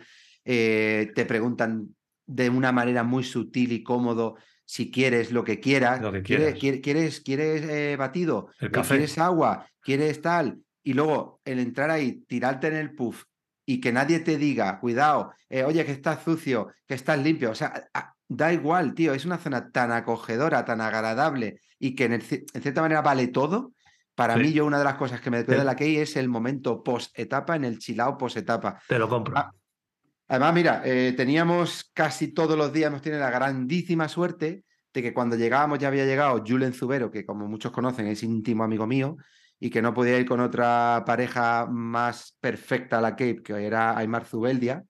También muchos los conocerán de su trayectoria deportiva como ciclista profesional de carretera. Y ellos ya habían llegado, estaban relajados, habían comido algo, tomado algo. Entonces, ese momento con ellos, eh, compartiendo la vivencia de la etapa, eh, comentando muchas anécdotas de la etapa o de la que va a venir mañana ya, porque en muy poco espacio de tiempo se te olvida ya las putas que las pasas un rato que eso es otra, otra de la magia que tiene la Key, que olvidas muy rápido lo malo y te quedas muy, muy reciente con lo bueno. Y luego esperábamos. ¿Y, esta gente cuánto tardarán? Eh, y vendrán. Entonces e, era más o menos la transición entre echamos un rato con dos amigos mm, de una forma muy agradable, eh, volvemos a poner el cuerpo un poco a nivel normal y a esto que llega con el subidón Antonio y Charlie, contando las aventuras y experiencias suyas en primera persona, pero nosotros ya hemos asimilado y ellos todavía en esta sin asimilar. Entonces, un momento muy bueno, ¿eh? Claro, yo para mí, esa gráfica que hace eh, desde que pisas el césped hasta que te da la toalla, hasta que te da el bajón, hasta que comparte, hasta que llegan ellos y, te, vas a la ducha, eh, para mí creo que es uno de los mejores momentos e inigualable. Creo que nadie, nadie, nadie lo puede. Sí, cuando, comentamos que, que, a nivel de organización es es súper top, no es por el hecho de solamente, que es muy importante, nivel de señalización, eh, cruces, voluntarios, eh, que los habitamientos estén bien porque están muy bien. muy bien,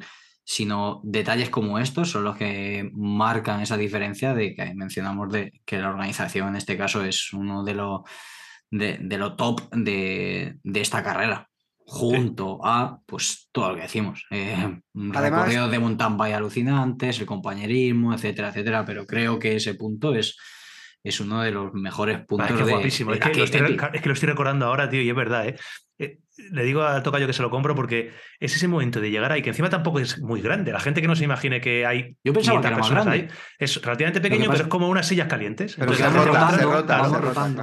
llegando los primeros, se van, estás un rato, pero el rato que tú estás ahí, que es donde te dan la comida y comes y charlas con la gente con la que te has estado pegando a lo largo de la carrera, muy bien, enhorabuena, en todos los idiomas, están tus amigos. Ese rato, de verdad, que es buenísimo, es verdad, macho. Eso, es, lo mejor, Y, luego, y luego tienes la suerte, dependiendo de la etapa, cómo te haya ido y tal, de que todo el mundo o el 90% de la gente, como al final es un pasillo, pasa por ahí. Unos se paran más, otros menos, unos se paran, otros no se paran, pero todos pasan por ahí. Entonces, también tiene ese encanto de poder compartir ese momento en ese espacio tan mágico con todos los pros. O sea, yo le podía estar haciendo una broma a Roberto Bou o a Enrique Morcillo o a Hans Becking, porque pasan por ahí y unos se sientan y comen algo y otros pasan, pero pasan. Entonces lo estás viendo cogiendo una botella de agua dentro del chilao al fondo y le puedes decir, ¡eh, Morcillo, cómo ha ido!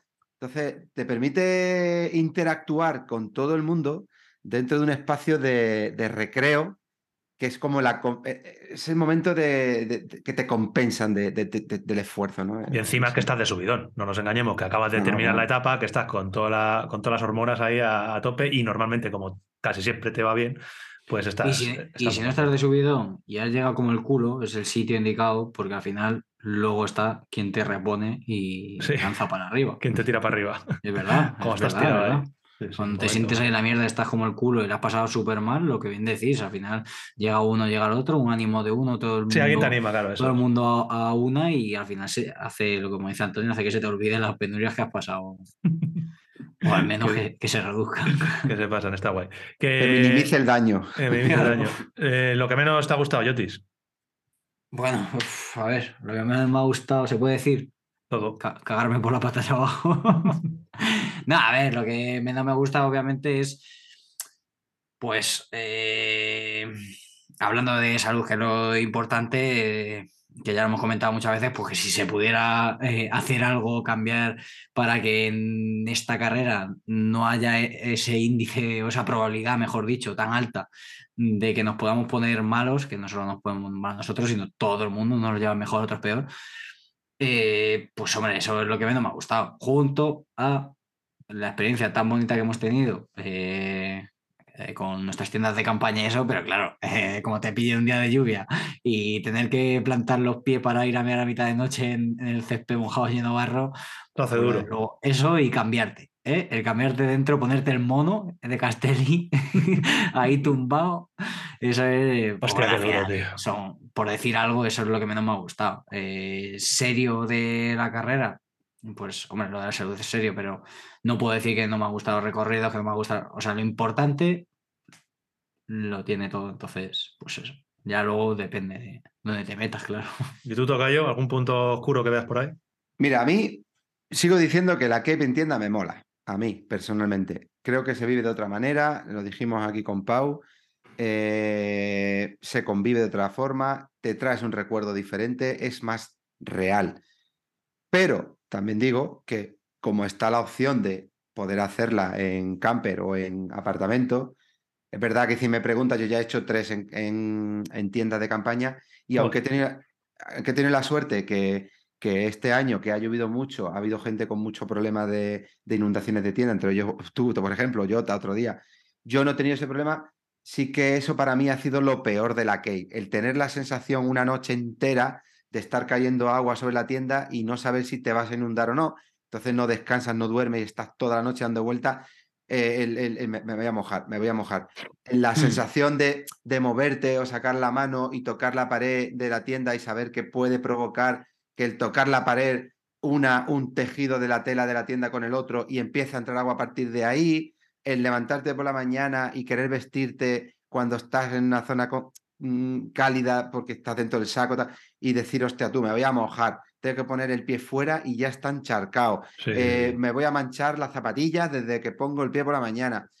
Para mí es decir lo peor. Eh, a lo mejor ya con la experiencia que tengo, habiendo hecho tres en tienda de campaña y con la edad que tengo, que cada vez me va costando más muchas cosas y que me valga todo, eh, sí que optaría dentro de las opciones que, puedes hacer, eh, para mí el apartamento. Porque al final la camper no deja de ser una camper y es una tienda de campaña grande, sí, con ciertas comodidades, ¿verdad? Pero ni puede ser un baño igual, tienes que andar con cuidado con muchas cosas. Eh, al final estás en el campamento igualmente, que sí que es verdad que te vistes de pie, desayunas de otro rollo. A lo mejor no tienes que ir a desayunar si no quieres a la carpa del desayuno porque te lo puedes hacer ahí. Que, que no lo haría, porque al final la carpa del, del campamento eh, tienes todo lo que necesitas y te lo dan hecho y lo coges y es mucho más fácil para mí. Pero si tuviera que elegir ahora, ¿tendría que volver a la tienda? Volvería sin ningún problema. Pero lo peor para mí, eh, sí que es cierto que la tienda y sobre todo por eso, por esos dos días de lluvia que hemos tenido que, ha provocado ser muy incómodo. es que en condiciones normales el campamento es duro, pero realmente hemos tenido dos días, un día que estuvo diluviando durante desde las 5 de la tarde hasta las 7 de la mañana, pero ro- lloviendo muy, muy, muy fuerte y con mucho viento encima, claro. La combinación Claro. del viento y el agua. Si tienes una tienda el doble de grande y, y XTR, como digo yo, Sí. que sabes que no va a entrar allí ni Dios, ni tan mal. ni agua ni hostias, pues dice, mira, que caiga y salga el garzón por antequera. Pero en esa tienda que es más bien de calidad limitada, justa para ti, para tu bolsa y poco Claro. más, y eso o sea, provoca un poco Es- ahí una situación... Yo, para mí ha sido lo peor, eso, Sí. quizá lo peor. A mí lo peor el campamento y sobre todo, bueno, el tema de. eh, yo realmente el grandísimo punto negro que le veo a la Cape y lo único que hace que a veces ponga en duda de si, si volvería a jugarme la pasta ahí. Es que al final hay muchas probabilidades, por lo que sea, de, cogerte un problema estomacal. Eh, nos ha pasado a muchísimos, muchísimos. He visto desde corredores profesionales que no están durmiendo en el campamento hasta corredores aficionados que hemos estado durmiendo en el campamento. De nosotros seis que íbamos tres equipos, solo se han salvado Antonio, eh, Antonio y Santi. El resto, los otros cuatro hemos tenido problemas hasta de vomitar, de bueno. Realmente eso te condiciona tanto una carrera tan dura como esta, que si a la dureza física que tiene per se le sumas que no descansas casi nada estando bien, si estás malo, como cuando ha estado Jota o ha estado Charlie o, lo- o los problemas que tiene yo estomacales, claro, duermes muy mal, tienes que levantarte a mitad de la noche para ir al baño, el baño es, pues es una letrina que cuando se abre la tapa del baño de ahí sale el demonio, entonces todo eso es, es muy duro, es muy duro psicológicamente pensar que al día siguiente tienes que ponerte Y- cinco horas y media. Y fíjate, cuando estás así jodido, Claro. y sin, sin, sin estar jodido, porque nos ha pasado todo, incluso a mí, como bien dice, estás en la tienda, te da un apretón y tú estás "Madre en un mía". apartamento y, te, va- y te vas al baño en cuatro pasos. Eso es. Pero depende de donde tengas ubicado la tienda y donde estén ubicados los baños, igual de la tienda al baño pasas un momento peor que en la tapa, ¿eh? Sí, De un sí, sí, sí. sufrimiento tremendo porque dice, igual no, llego. No llego, O sea, no llego. es que, y cuando llega nos dice, igual he soltado algo por el camino y no me da ni cuenta, porque es muy jodido, es muy jodido porque tienes como entre 35 y 55 segundos, ah, incluso un minuto y algo de decir, "Uf", empiezas a sudar, es muy incómodo. Y luego llegar Sí. allí, la letrina, no, no, eso es no. una sensación muy No gusto. Mira, yo tenía, otra, otra la casi la última pregunta antes de empezar con las preguntas de la gente, que era, era muy fácil, es ¿volverías o no volverías? ¿Vale? Si no hubieras estado o si ya has estado. Sí, Claro, yo también. O sea, yo. dice la verdad. Eh, Sí, y solo Sí, sí, yo Jota. también, yo también. Sí, solo sí. Sabiendo que es una carrera muy cara, sabiendo que, obviamente, que, que- el dinero que te supone esto no suponga un problema familiar y que digas, oye, es que tengo que dejar de dar de comer a mi chiquillo.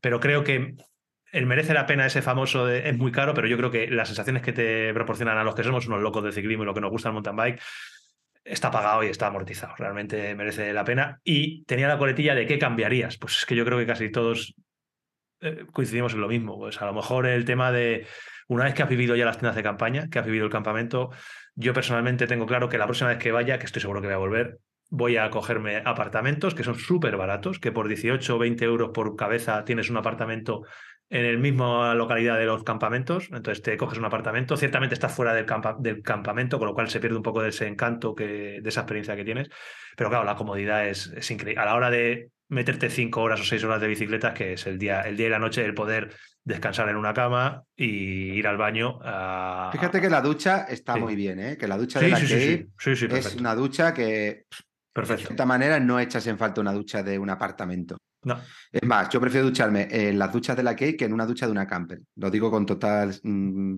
sin duda. eh, sinceridad y sin ningún tipo de duda. Que está muy bien.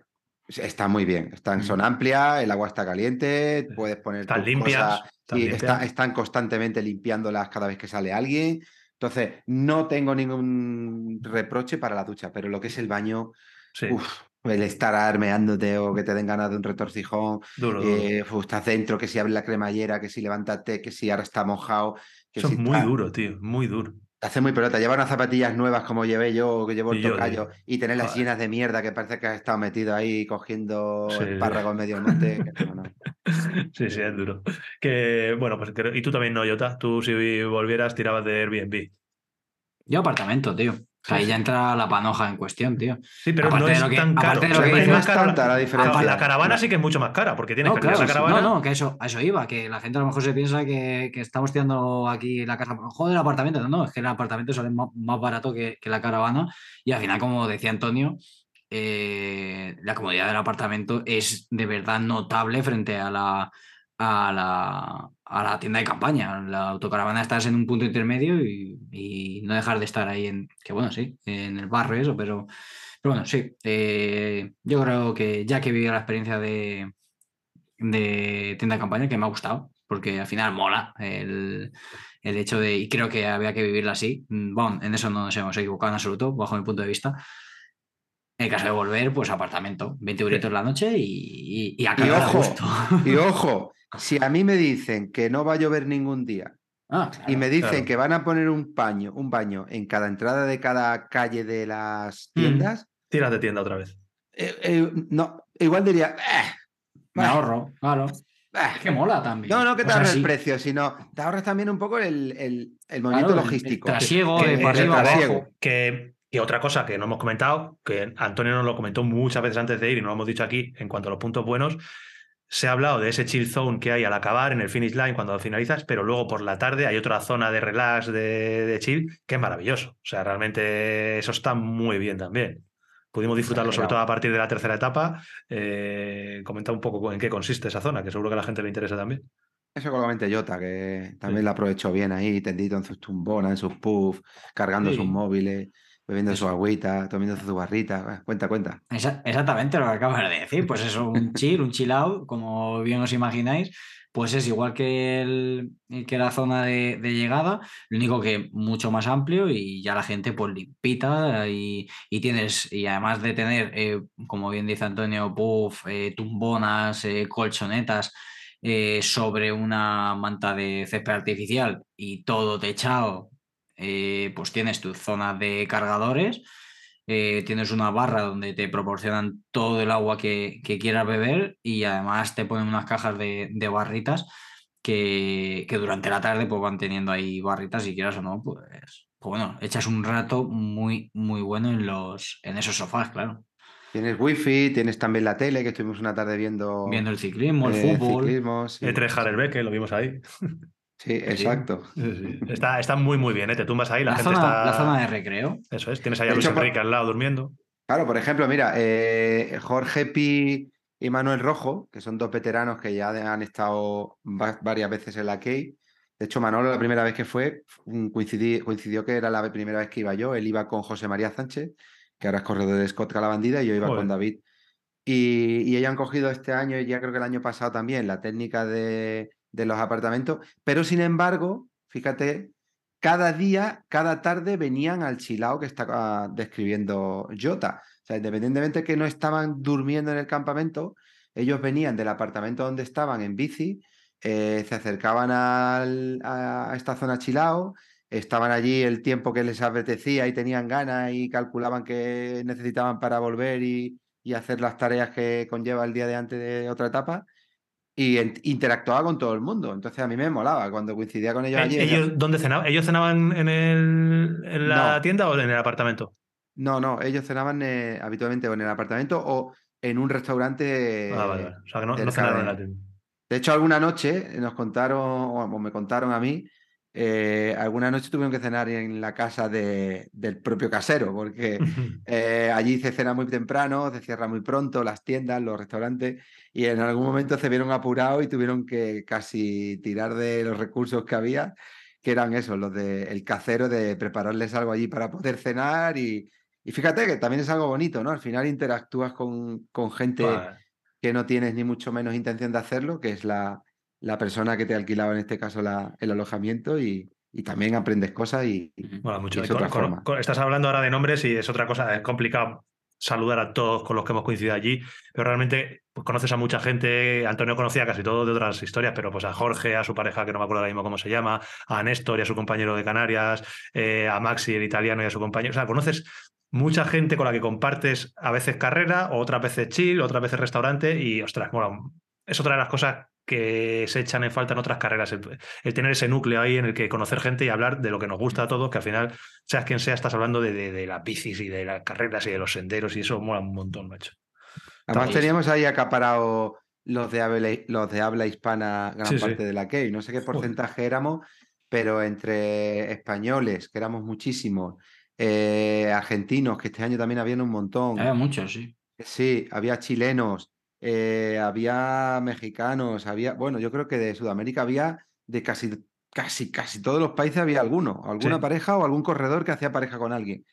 Ha sido. Sí, ibas por el campamento y escuchabas de repente hablar en, Muchos argentinos, en ¿eh? español. Sí, muchísimo. Muchos argentinos. muchísimo. Que mm, eh, tiramos de, de preguntas, ¿vale? De la gente, que eso a la gente, a todos estos les gustan. Tenemos, Jota esta mañana en Instagram, mejor dicho ayer, abrió una encuesta con, pues, para que preguntéis cosas que os interesan. Hay muchas preguntas que ya hemos resu- resuelto a lo Sí. largo del podcast, de dificultad técnica, lo podría hacer alguien con poca técnica, eh, cómo es de dura, cuánto descansáis, todo eso más o menos hemos ido contando. Y hemos hablado muy poco de algo que interesa mucho a la gente, seguro que estoy viendo aquí, que es el material. Eh, nos han preguntado mucho de qué tal se ha comportado el material que hemos elegido, tanto a nivel de, sobre todo, Sí, bicicleta sí, y sí. Ese neumáticos. tema ya se ha hablado entre poco y nada, pero es Poco y algo nada. interesante. Por sí, eso, sí, sí. pues dale tú. Hay muchas preguntas de qué tal se ha comportado el material, si os arrepentís de algo que hayáis llevado, si cambiaríais algo que hubierais llevado y, y dale, tira, tira para adelante. ¿Qué tal se ha Mira, yo voy a empezar, me voy a dar capricho de empezar porque, entre otras cosas, éramos la envidia de toda la Cape. Ajá, ya te digo. Pero y eso literal. es una realidad. No es que me lo estoy inventando y no me gusta ir de gallo, pero desde que aparecimos el día del prólogo, el día previo, perdón, a la recogida de dorsales, ya fuimos un referente para todos. Muchos Exagerado, ¿eh? ¿Quién coño son estos? Sí, Otros sí. que nos conocían decían, hostias, ¿cómo han llegado estos? O sea, hemos sido un referente para la Cape, pero para todos. Todo el mundo se ha fijado en nosotros. Porque en realidad, ese diseño que hemos elegido o que han elegido eh, la gente de, de marketing de BH, ese manillar Gemini integrado con el diseño de la bici, eh, esas ruedas que han acom- acompañado el diseño y la estética de la bici. La ropa. Eh, la ropa, Ah. esa ropa Castelli, tanto el mono San Remo como el culote Friaero, el mayor Klimber, que se adaptaba perfectamente para lo que es una carrera como la Cape, aunque luego hemos tenido condiciones un poco más adversas. El ir todos con la zapatilla, los calcetines, los cascos. Yo me quedo, La Realmente- transmisión, que es muy importante. ¿eh? importante, importante, no hemos tenido ningún percance. Hemos Es visto- increíble. Eso, eso- eso- eh, con las condiciones que hemos tenido, que, que no por nada, de verdad, es que es que es, mm, s- mm, hay que hablar y se, ha, y se ha comportado bien. O sea, Shimano.com, aquí hay que dar una, es que es, que no por nada. ¿eh? O sea, que si hubiera fallado algo lo hubierais visto, una lanza Shimano. pero es que, es que ni el sido- día ese del barro, el, el peor momento de, en- ahora que digo lo de la transmisión, el peor momento que eh, ha tenido la Epic en nosotros ha sido en Charlie y Antum, que por el momento que pasaban en la etapa, eh, la etapa 5, si no recuerdo, bueno, la, no, la, la de la lluvia total, la etapa Seis. 6 creo, que fue cuando no engranaba el plato. eh, Ah, sí, por- con el barro, la zona del e- barro. ese fue el momento crítico de, de la transmisión y ha sido el único, mm, por llamarlo de alguna manera, problema y no fue por nada, es por la cantidad de barro que había y aún así la cadena llegó a meta. ¿eh? Yo a mí me parece un milagro, Charlie lo comentó en algún vídeo, me parece un milagro que el material que hemos llevado, con las condiciones en las que hemos estado, que es que realmente no ha sido una game normal. O sea, eh, etapa 5 y etapa 6, eso es como un año de ciclismo entero para la bicicleta. O sea, es el estar durante seis horas como estuvimos en la etapa 6 o tres horas lloviendo increíble en la etapa 5, metiéndonos en un río que seguro que todos habéis visto la imagen viral de Lucas Baum cuando atraviesa el río y se sumerge y se cae en lo que es una piscina, pues por ahí pasamos todos, sin caernos, Sí. pero... pero- Bueno, bueno. Eh, Ah, Eh, a un habla por ti. Habla por ti. Que, Luca- que Lucas Bau se le ve porque estaba el helicóptero encima, pero yo me juego el cuello que más Sí. de uno cayó igual Sí, que Lucas. sí, porque yo me metí ahí de golpe y digo, me cago en la hostia. ¿Cuánto cubría, Antonio? Explícaselo a la gente, ¿cómo por cubría ahí la encima de la rodilla. Literal, era al amortiguador, ¿eh? el amortiguador se metió dentro. El amortiguador dentro del agua. Y, sin ver, y sin verla venir. O sea, porque es el típico río que había 25 en el este y en esta te metías y estaba hasta, hasta el ¿Tú este. que creías el, que toca- estaba cruzando? Pues el tocayo no. hasta se cabreó con, con uno que había ahí y no le avisó. Porque dice, vamos a ver, avisa- avísame de que casi llegó al núcleo terrestre. Hostia. Claro, había un tío justo encima de, de lo que es el charco, viéndonos venir, ve que había pasado por ahí gente, y entre otros Lucas, que se le había visto perfectamente cómo se cae luego en las imágenes, y no dice ni mu. Y claro, llego allí, me meto en aquella, en aquella piscina de golpe, y, y lo primero que dije, pero hijo, mm, Avísame. a- avísame, hostia. Por lo menos di tranquilo, algo, Sí, porque que- claro, vas a, eh, a- además era como una zona llana que De vas a sí, 30 sí, va rápido, va rápido, va Que rápido. vas rápido y te lo encuentras de golpe en frenado y Sí. claro, Claro, y que y es- en una piscina. Eso- Y eso no es una cosa puntual, o sea, estuvimos durante tres horas esa etapa subiendo por ríos de agua, literalmente había zonas en las que era un, un río, es que eso, tienes que imaginar ir su- subiendo por un río en el cual no estás viendo absolutamente nada del terreno y en la etapa 6 fue eso, fue un despiporre, o sea, era barro, barro, barro, barro, que era una auténtica locura. A mí me parece un milagro que las bicicletas, la transmisión, las suspensiones hayan eh, mantenido la compostura que no hayamos tenido ni un solo problema, de verdad. O sea, la única vez que hemos tenido que parar a sacar una multiherramienta fue en la última etapa Charlie, porque se le había aflojado eh, una parte del basculante, fue apretarlo, que tuvimos suerte de poder apretarlo, y seguir sin ningún problema. O sea, de verdad es que me parece pues también un reflejo de cómo son las bicicletas eh, a día de hoy, qué bien construidas están las bicicletas, o por lo menos qué bien construida está esta BHLX y qué bien construida está lo que nosotros hemos llevado, porque...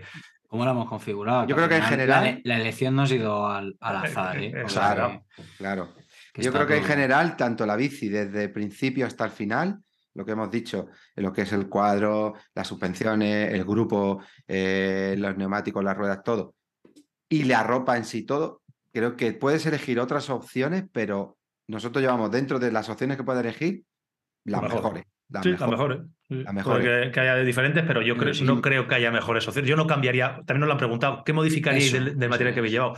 Yo nada, o sea, no hay absolutamente La nada. que- mochila, la mochila de hidratación. Perfecto. O sea, el Uswi. Dime tú a mí, yo no me veo ya desde, desde este año, yo no me veo haciendo una KKP sin mi Uswi en la espalda, te lo juro. ¿eh? No, me no, pero- ya las fotos eh, con el pero- aunque tu bici tenga para tres portavidones, que la gente dice Igual, que como lleváis si tiene para cinco. Es que es muy cómodo. Para que os hagáis una idea, eh, en el prólogo, que era una etapa cortita que se podía hacer con un bidón, hemos sali- salimos con el, con el Urwi porque es tan cómodo el tener a tiro de, de boca el- el- la boquilla sin tener que soltar las manos, sin tener que coger un bidón que está sucio. Los bidones se ensucian muchísimo en los charcos. La boquilla no se te ensucia, la tienes en la parte alta. Si se ensucia, se ensucia mucho menos. Entonces, es tan cómodo que yo, yo lo que dice Antonio, o sea, aunque mi bici le pongas cuatro portabidones, yo a carreras por etapas como esta lo tengo que llevar porque... Creo, ya que mencionas eso, creo que tenemos todos, o sí, todos, en, en- todo el repertorio de, de la sección de fotos de Sportograph, todo el paquete este que, no- que nos mandan, creo que tenemos todos fotos en las que salimos bebiendo del chupete, como digo yo. Alguna, alguna Y- seguro.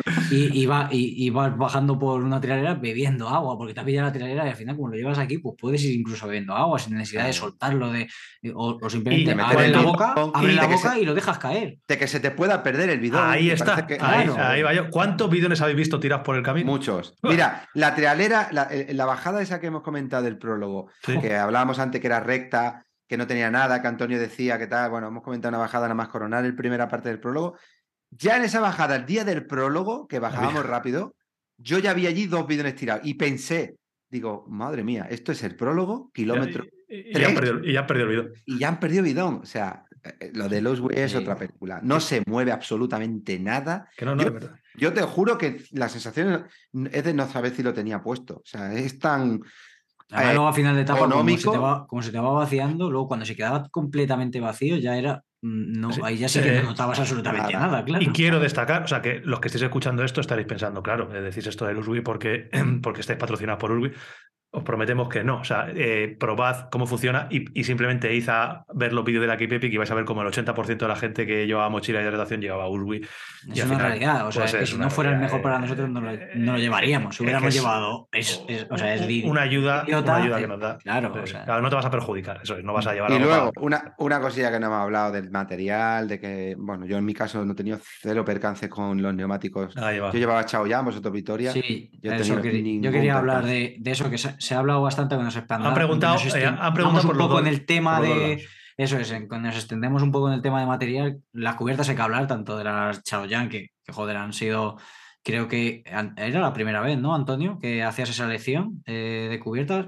¿Qué has llevado? con Eh, cu- cuenta, un poquito, cuenta, cuenta un poquito qué has llevado y cuál Eso ha sido tu experiencia. eh, también han preguntado bastante por eso.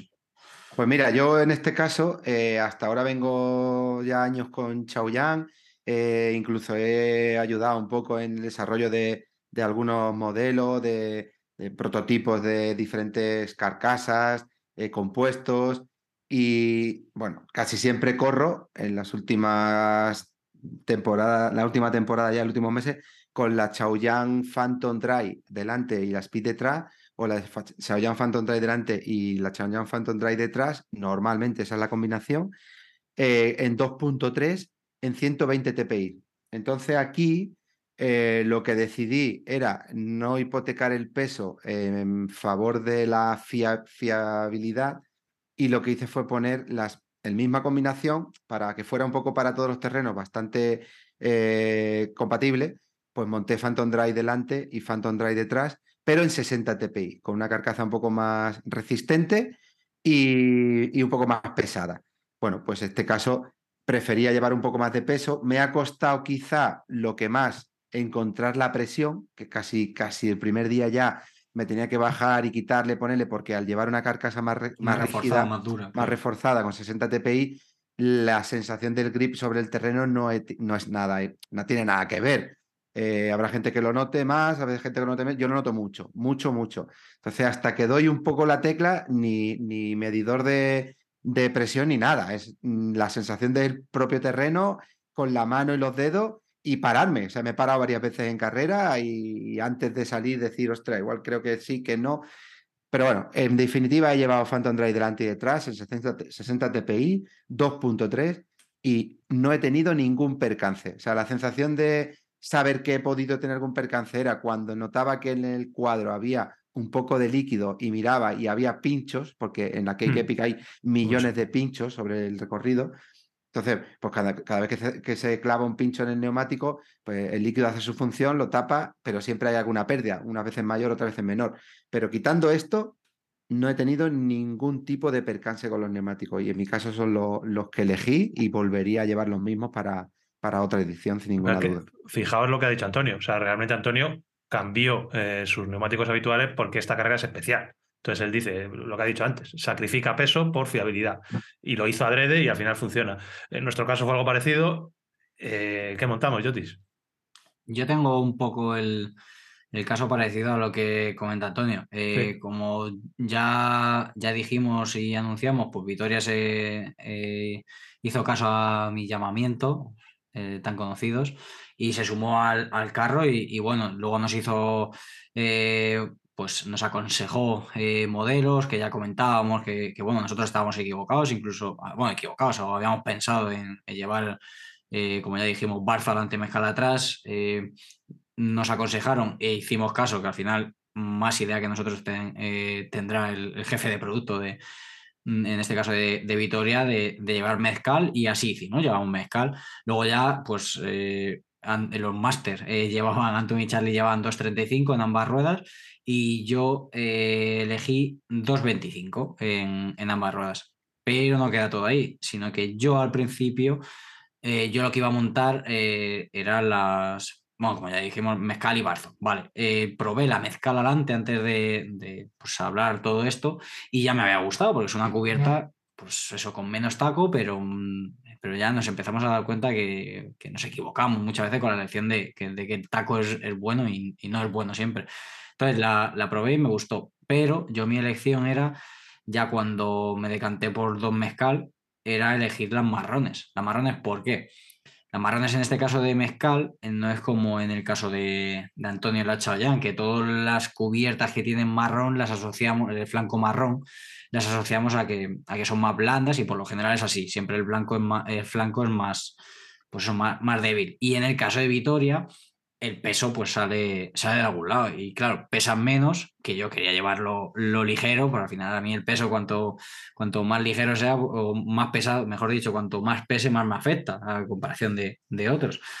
Y, lo noto, y soy un friki del peso y yo quería mis cubiertas, pues las marrones que, que, que, pesaban menos. Además, con la estética de la bici, pues claro, dije, ya está, digo, ya quito cantoso. Y a juego con tu pareja.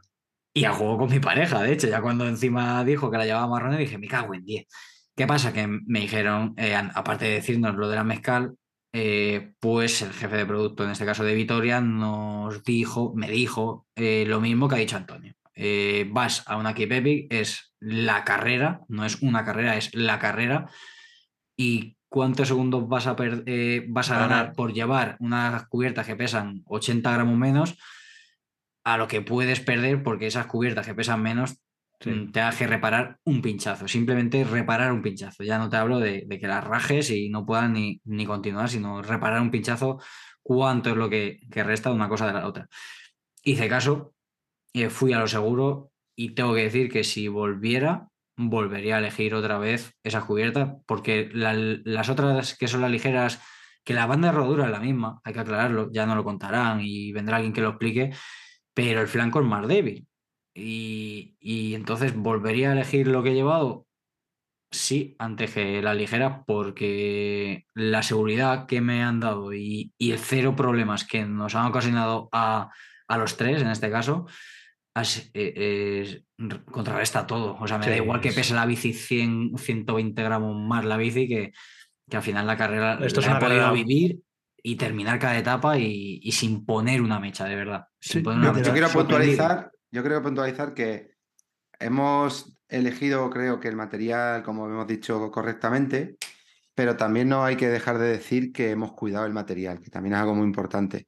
Mm. Ha habido, ha habido gente durante la carrera que han podido llevar material eh, bueno, resistente, pero, pero el, el mimar el material también es muy importante.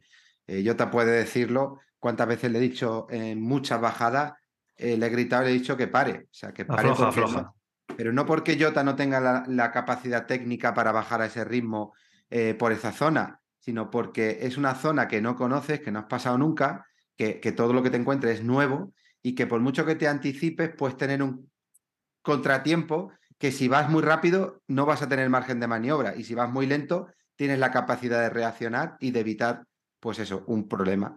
Y evidentemente eso se acompaña eligiendo un material adecuado y en muchos casos pues Fiable también. fiable. Eso es. Sí, es, una, es una carrera muy, muy especial en la que no hay que arriesgarse a quedarte fuera por, por jugar con cosas que tienen un poquito menos fiabilidad. El- otro de los ejemplos, pues es lo que hice yo con los frenos. Eh, cuando acabamos Andalucía Bike Race, recuerdo que Antonio me dijo, ¿vas a ir con esos frenos? Yo utilizo los Ese, Trickstar Piccola. ese tremi- ese tremilla lo tienes que comentar, Claro, sí. claro, yo utilizo Tristas Piccola, son unos frenos que a mí me encantan, para mí son espectaculares a nivel potencia, a nivel diseño, a nivel peso, obviamente son los frenos más ligeros que hay, y a mí me gustan mucho.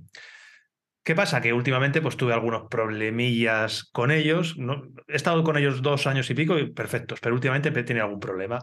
Eh, claro, me dijo Antonio, a ver, a ver, tú verás, eh, vas a llevar unos frenos que pesan 100 gramos menos que los XTR, muy bien, pero como tengas cualquier problema en la etapa 2 de la KP Peak, vete tú a más que bicis a decirles que te pongan una bomba de unos Trickstas Piccola, que te van a decir, sí, te pongo dos, eh, o, o cualquier Dos cosa. XT, te pongo Te dos pongo- XT. claro, entonces, realmente te- tenía razón. eh, Yo tenía unos frenos XTR que son los que vienen con la BH Links eh, que yo desmonté y no dudé en ponerlos. Es un poco el ejemplo de lo que decía Jota con las cubiertas. En cuanto te abren un poquito los ojos, dices, es verdad. O sea, que, cu- ¿cuánto puedo yo ahorrar? Más en unos frenos, que no es ni una masa giratoria ni nada. Realmente es- eso no cuenta nada.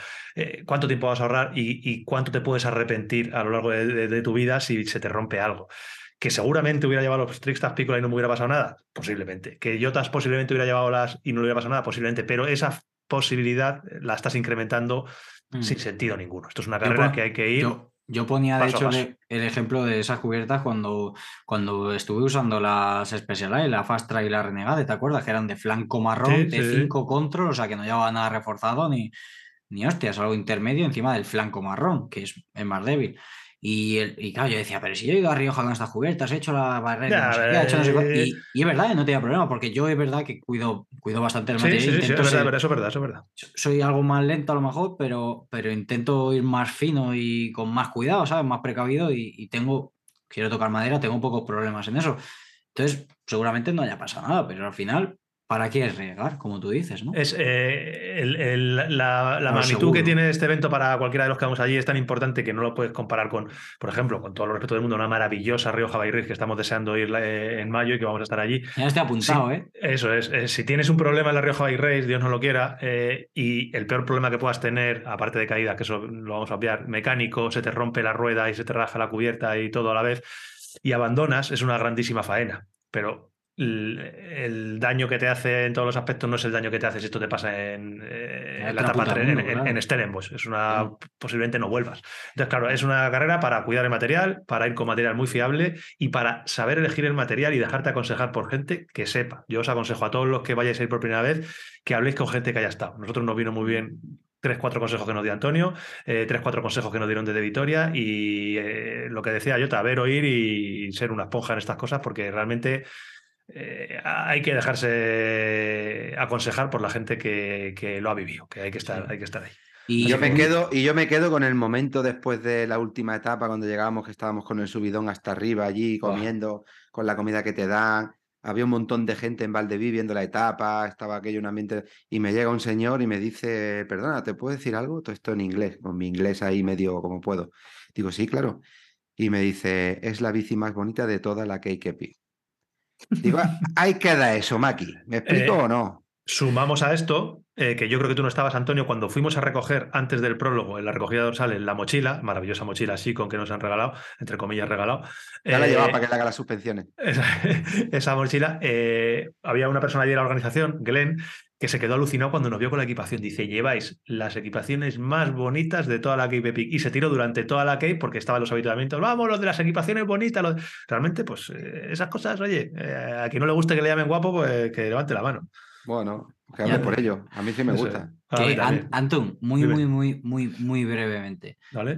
Eh, ¿Qué notaste cómo, o cómo se comportaron? Que lo han preguntado y, lo, y ya cerramos el círculo. ¿Cómo se comportaron las mezcal esos días de lluvia? Ostras, tío, yo estaba flipando, porque eh, obviamente, a ver, es que en esos días de lluvia, como había tanto, tanta lluvia, hay realmente, no hay una cubierta específica, bueno, a lo mejor hay una cubierta, pero no hay cubiertas específicas para bajar por un río, realmente. Entonces yo iba sorprendido porque iba bajando trialeras, una de las pocas trialeras que hemos tenido en toda la Cape eh, fue la etapa 6, eh, una bajada con piedras, Lloviendo. llovi- lloviendo mucho y con todas las piedras totalmente mojadas y con mucho barro. Y ya llega un momento en el que estás tan desesperado ahí que lo que quieres es acabar, que yo iba bajando pensando que lo que llevaba adelante era una Wolfpack Cross, me daba todo igual. Y oye, me ha de verdad que me ha sorprendido muy positivamente cómo unas condiciones tan adversas para una cubierta, como es un terreno totalmente embarrado y totalmente mojado, se podía circular. O sea, no he tenido esa sensación de ir en ningún momento de ir bailando. Se podía circular perfectamente. Se hubiera ido mejor con un abarzo, obviamente. Se hubiera ido mejor eh, con otra cubierta, pues posiblemente, pero de verdad. No la elección echaste de en falta. No la no, falta. no, porque eran condiciones tan extremas que, que- que no. no... Que- Quería, quería que dijeras tú la opinión antes de, de mí Sí. para, para ver Dale, si dale. era. No, no, no, que quería que la dijeras para ver si era. La mía es esa. o sea, pensaba- a mí, a me ha sorprendido, ¿no? me ha sorprendido la- para muy. Fíjate lo que voy a decir. Una cosa muy importante. Mm. Mezcal, a cualquiera que le pregunte, es una cubierta trasera. Por... Y nos hemos dado cuenta que es erróneo. Eso ya no lo dijo el jefe de producto. ya, Dice, no, ni trasera ni delantera. Las cubiertas son para tipos de terreno y tipos de condiciones. Pero bueno, Correcto. una, Eso, una mezcal, eh, a cualquiera le pregunta, es una cubierta trasera. Y a mí me ha gustado más delante que detrás. Muy- mm, no sé si es fácil de que lo explique o no.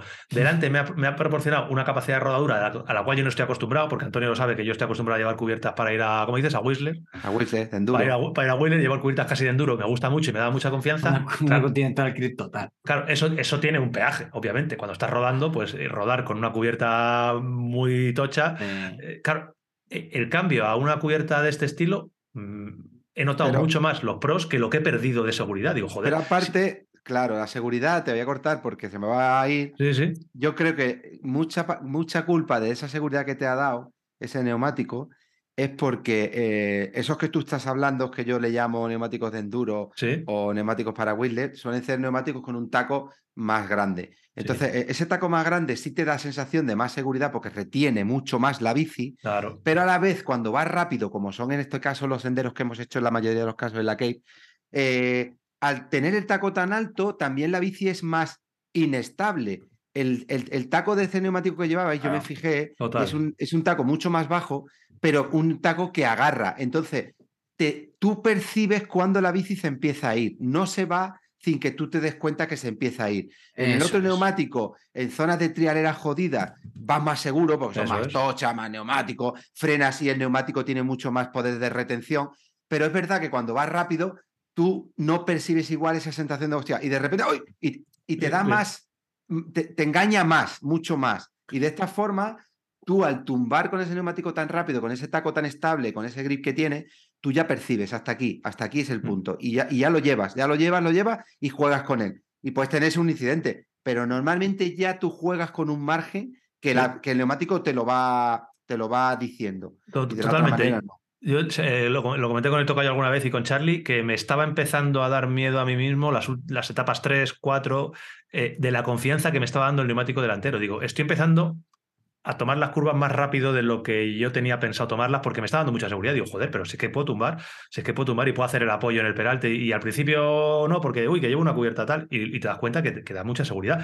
Y vuelvo a lo mismo, que no decimos esto por nada, porque yo podría estar hablando perfectamente de una Vitoria Barzo. No, no, es que me ha gustado muchísimo como cubierta delantera esta Vitoria Mezcal para este terreno en el que hemos estado, obviando los días de barro que ahí no había, no había más que hacer que sobrevivir. Eh, entonces, bueno, para mí, eh, para mí un acierto total. Eh. Mención súper especial. Igual que estamos hablando de todo el material, mención súper especial, que lo dijimos en los vídeos, creo que coincidimos todos. También coincidió eh, Julen Zubero y Aymar Zubelia en lo mismo. Mención especial para el agarre de las zapatillas Shimano. Es increíble. O sea, había una etapa que en una de las vídeos ya lo habéis visto y si no, pues os invito a que lo veáis, así os entretenéis un rato. Eh, teníamos que bajar un tramo, un sendero trialera bastante complicado, complejo, que yo lo había hecho en una etapa de subida y también me obligaban a bajarme. Este caso lo hacíamos de bajada y nos obligaban a bajarnos desde un punto hasta otro.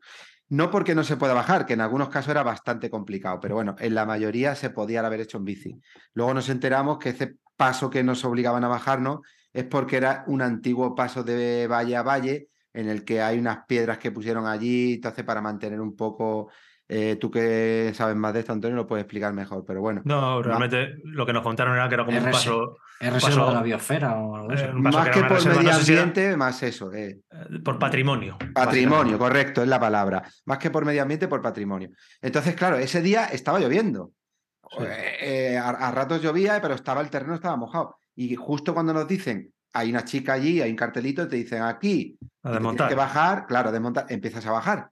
Y empiezas a bajar, la primera parte eh, era mm, piedras muy redondas y muy piedra, piedra viva, grandes, piedras grandes, redonda, piedra viva. Y yo le decía a Jota, siempre intenta pisar donde haya barro, donde haya eh, hierba para evitar la piedra. Pero había muchos casos que era inevitable y tenías que pisar la piedra.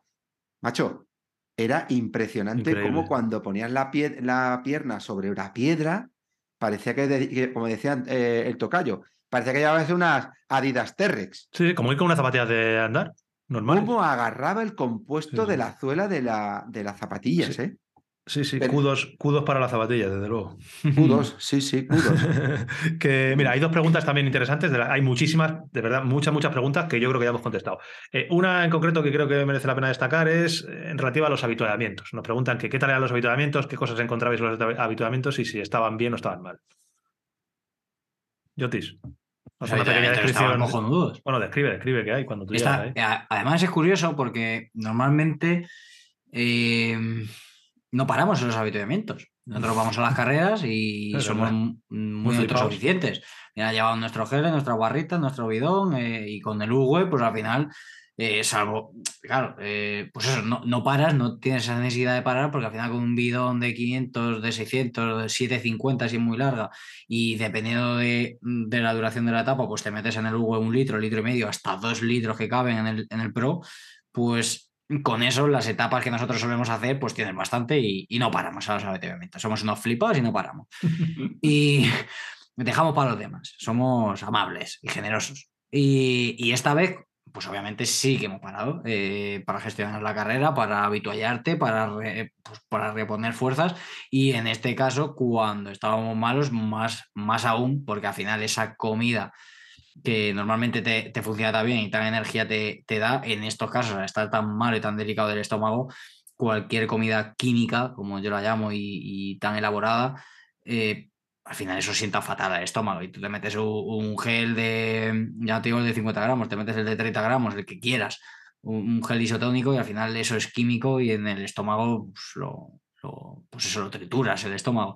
Entonces, claro, hemos dado mucho más valor y, y- y hemos tenido que parar mucho más en los habituamientos. Y es que los La habituamientos, La claro, los habituamientos eran brutales. Al final, yo me he alimentado a base de Coca-Cola y patata. ¿Qué pasa? Que no quiere decir. A ver, matiza que se te va a echar la gente encima. Aparte de lo que llevabas contigo, de tu alimentación, en los habituamientos has alimentado, que todavía sale algún hater y dice, Sí, ¿cómo que que otro- alimentado de patata y de Claro. Coca-Cola? Eso es. Sí, so- sobre todo, ya te digo, que, que además fue eh, a, raíz de que me puse malo cuando le di importancia a lo bien que me sentaban las patatas. Encima, como tenía el estómago tan delicado, por mucho que fuera reponiéndolo, a mí me venía muy bien una comida de, de ¿Y verdad. quién te dijo que comieras patata? Pues el de siempre, Antonio. Papá. Entonces, eh, he aprendido, bueno, he aprendido, no, he cogido el gusto hasta la Coca-Cola, que tengo mm, 29 años, creo. Y sí, 29. Y, y no, he, no he bebido Coca-Cola nunca porque me hace chiribitas las burbujas en la, en la lengua y ahora me pido hasta Coca-Cola. El otro día estuve en un bar y me pedí hasta una Coca-Cola. Así que me he alimentado a base de Coca-Cola y patata, que no quiere decir que es lo que se ve en los, en, en los vídeos, claro, pero no quiere decir que solo hubiera eso. Es que yo miraba de reojo ese bol lleno de, de chucherías. Luego más arriba los sandwichitos que había de jamón york y queso de, de otro tipo. Había fruta. eh, Frutos secos. fruto seco, mucho fruto seco, que me encanta. Barritas, los, frutos geles, secos. Y luego ya tenías la, se- la sándwiches. sección química, como, como bien decimos, de barritas, geles. Y en bebida, pues eso, isotónico, agua, Coca-Cola. O sea que los habituamientos muy, muy, muy, creo que muy top. Sí, esos son los mejores habitamientos que, que he tenido nunca. Yo me he puesto fino de gominolas y de patatas. Lo de las patatas era cogerlas a puñado, patatas cocidas con un toque de sal, que claro, sumado a lo que llevas, al final pues te da un chute de energía y que te apetece cambiar de tercio. No es todo el rato ese cambio de beber del botellín, de, de- de tomarte un gel, el poder comer una patata guisada con. Bueno, un espectáculo. La verdad es que los, los habituamientos eh, espectaculares. Otra pregunta guapa o interesante, hablaba aquí, no encuentro el nombre, que qué nivel habéis visto, aparte de los pros, eh, nivel, eso, quitando los pros, nivel, nivel de, lo- de la participación, nivel de la gente que corre. Si eh, comparado con una Andalucía Bike Race, una Rioja Bike Race o una Bike Race de las que estamos acostumbrados, si había más nivel o menos nivel. A ver, el nivel de cabeza, evidentemente, es el mejor del mundo. Estaban los mejores corredores del mundo de la disciplina. Con lo cual, más nivel que la Andalucía, pues no lo sé, parecido desde luego. yo creo- Eh, yo creo que sí que va más- alguno, y hay algunos que están y otros que no están. Eh, en la Andalucía nunca ha estado Nino, aquí está Nino que le da un plus a la carrera Claro. en todo. Eh, mm, en este caso, no lo sé. Yo creo que va más, Antonio, eh, pregunta más que quitando los pros, que él A da por hecho que son los mejores. Sí, la gente que sobre todo es de, de los Master 40, los Master 30, los Elite que no son UCI, sino... Aficionados. Claro, ¿Sabes qué gente- creo? Sí. ¿Sabes qué creo? Mm. Hay más corredores, porque somos más de 1.200 corredores, porque aunque yo creía que eran 600 equipos, no, hay algunos extras más y salimos sobre 1.300 corredores mínimo, con lo cual ahí hay mucho más eh, tal. Pero yo creo, creo que lo que ha habido es menos Master Pro Tour. Sí, puede ser. Nivel, pues bueno, ha habido nivel en todas las categorías. En la categoría Pro, Sí. dime tú si el nivel que ha habido, pero es que en la categoría Open, fíjate quién ha ganado. En la categoría Master 40, que es la ganado Tommy, fíjate los tiempos que han hecho. En la categoría 50, que ha ganado Valbrengen, fíjate los tiempos que han hecho. En la categoría mixta, que en este caso ha ganado Ivonne con, con esta chica, con Anna, ¿no? ¿Cómo se llama? Alice. Alice, mira. perdón, Alice. Con Alice, fíjate el nivel que ha habido. O sea, nivel en sí, en todas las categorías ha habido muchos, pero creo que ha habido dentro de esas, ca- de esas categorías no profesionales menos Master Pro Tour. Es mi percepción, que es la que... Menos hermidas. Ha habido menos hermidas. Detallito. Yo creo que creo que Charlie y yo lo hemos vivido un poquito más que, que Antonio y Jota, que ellos salían en el cajón de los UCI. Yo creo que el nivel es muy, muy parecido, el nivel físico que hay en, en esta gente de, de nuestro entorno, a lo que nos encontramos en una Andalucía, en una Rioja, etcétera. Porque Charlie y yo, pues más o menos nos movíamos en las mismas posiciones que nos acabamos moviendo dentro de nuestras categorías en, en esas, en esas mismas posiciones. Con lo cual yo diría que el nivel es muy, muy, muy parecido y lo que sí que posiblemente es que haya como una, como hay tanta gente, pues si haces una gráfica o un histograma, pues verías que, que hay como una cola por detrás mucho más larga. O sea, hay gente realmente que yo creo que tiene un nivel... Bueno, están en todas las carreras. En Andalucía también te encuentras gente con un nivel muy, muy bajo que tarda muchísimo en hacerlo y que van pues, porque quieren ahí vivir la experiencia y todo el derecho del mundo. Como el que lleva Aquí- 19 capes. Claro, aquí hay muchos también de esos, pero porque hay mucho de todo. Entonces, bueno, yo no sé, parece que hay más, pero porque pues, si pasas de 500 a 1200 hay el doble de todo. A mí, a, mí, a mí me pasó una cosa curiosa y es que, claro, al final yo como corro en en élite, claro, ¿qué pasa? Que aquí corres en élite, pero no eres élite, eres élite UCI. sí, ¿vale? claro, es otra Entonces, historia. claro, al, al principio, o sea, mm, pues eso, los dos primeros días yo decía, eh, te podría decir, o sea, esta pregunta me la haces los dos primeros días y te digo, no, no, aquí hay mucho más nivel. ¿Qué pasa? Que claro, est- estaba confundido. Al final yo salgo en élite, pero tú al final eh, el élite y élite UCI de, de no es lo mismo en este caso. Claro, yo al final aquí te diría, en ese momento te diría que había más nivel. ¿Por qué? Porque yo con todo lo que salía, claro, al final era élite UCI que son los pro riders. O sea que, claro, yo estaba rodeado de, de- de profesionales y bueno, luego había otros chavales también por allí por la cola como, como nosotros que no sé si serán profesionales o no, pero bueno, tenían su- ahí estaban como pro rider, tenían incluso a su persona de asistencia para darle la prenda y todo, o sea que cojos no, no eran.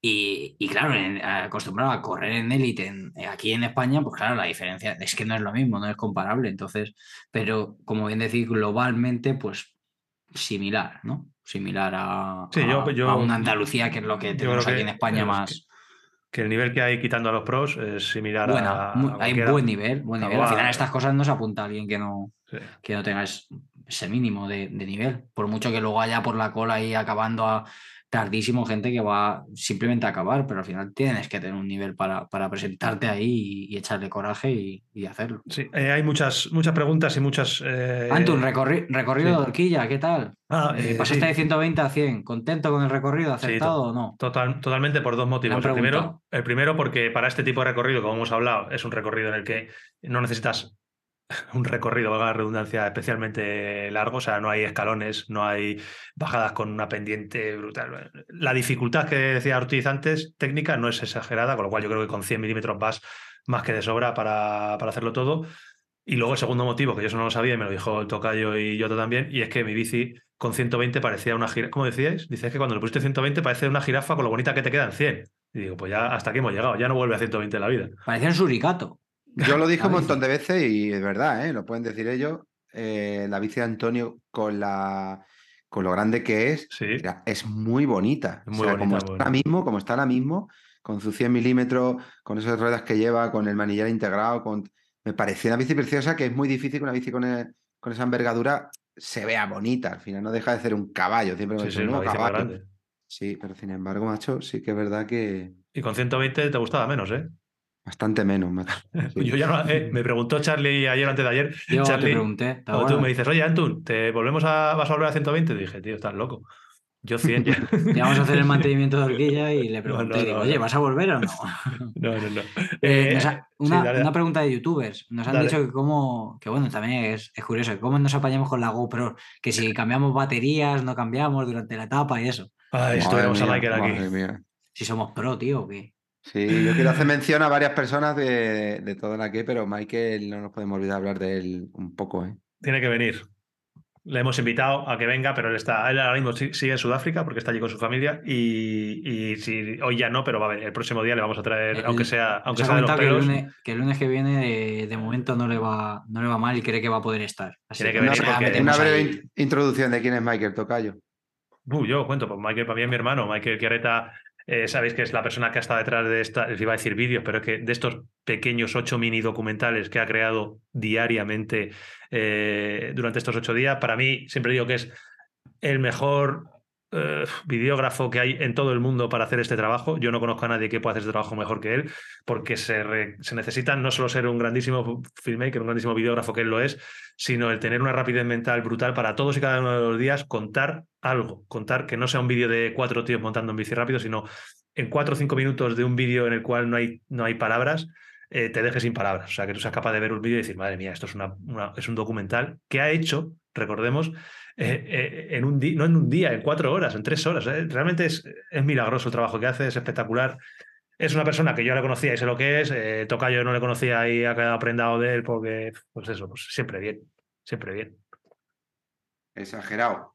Yo, para mí es un descubrimiento. Yo lo conocí en eh, Tarteso, no tuve la opción de compartir tanto tiempo con él. Aquí, por suerte, lo hemos compartido. Esperemos que, que sea la medio segunda o primera intensa de muchas, porque es un profesional, como ha dicho Antonio, como la Copa.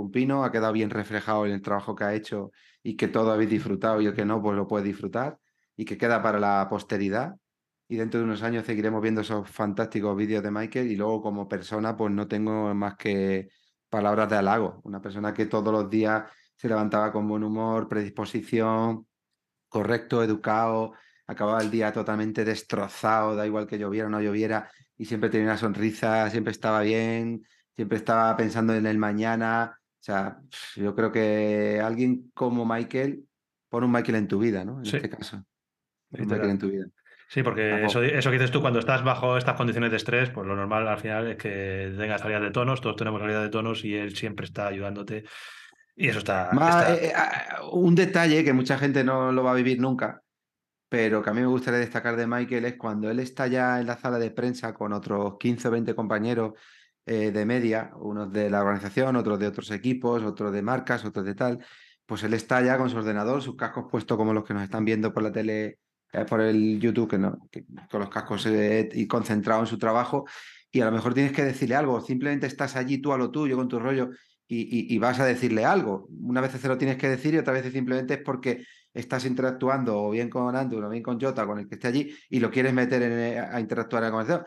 Y, y- el gesto de Michael era apartarse del altavoz con sutileza y prestarte atención con dulzura, tío. Es, Es difícil, es alucinante, es, muy complicado. O sea, de verdad, de verdad, de verdad, yo no sería capaz. Y yo creo que muy poca gente sería capaz si, si no mirarte con un poco de, oye, mm, te voy a mirar con, de manera correcta, pero me estás tocando los cojones. que estoy trabajando, currando". que estoy trabajando. Claro, tío. Entonces, chapó, Sí, chapó. eh, es una locura. Eh, bueno, pues Michael tiene que venir para que nos cuente todo esto y que no le pongamos la cara colorada como esta la tendrá ahora escuchando el podcast.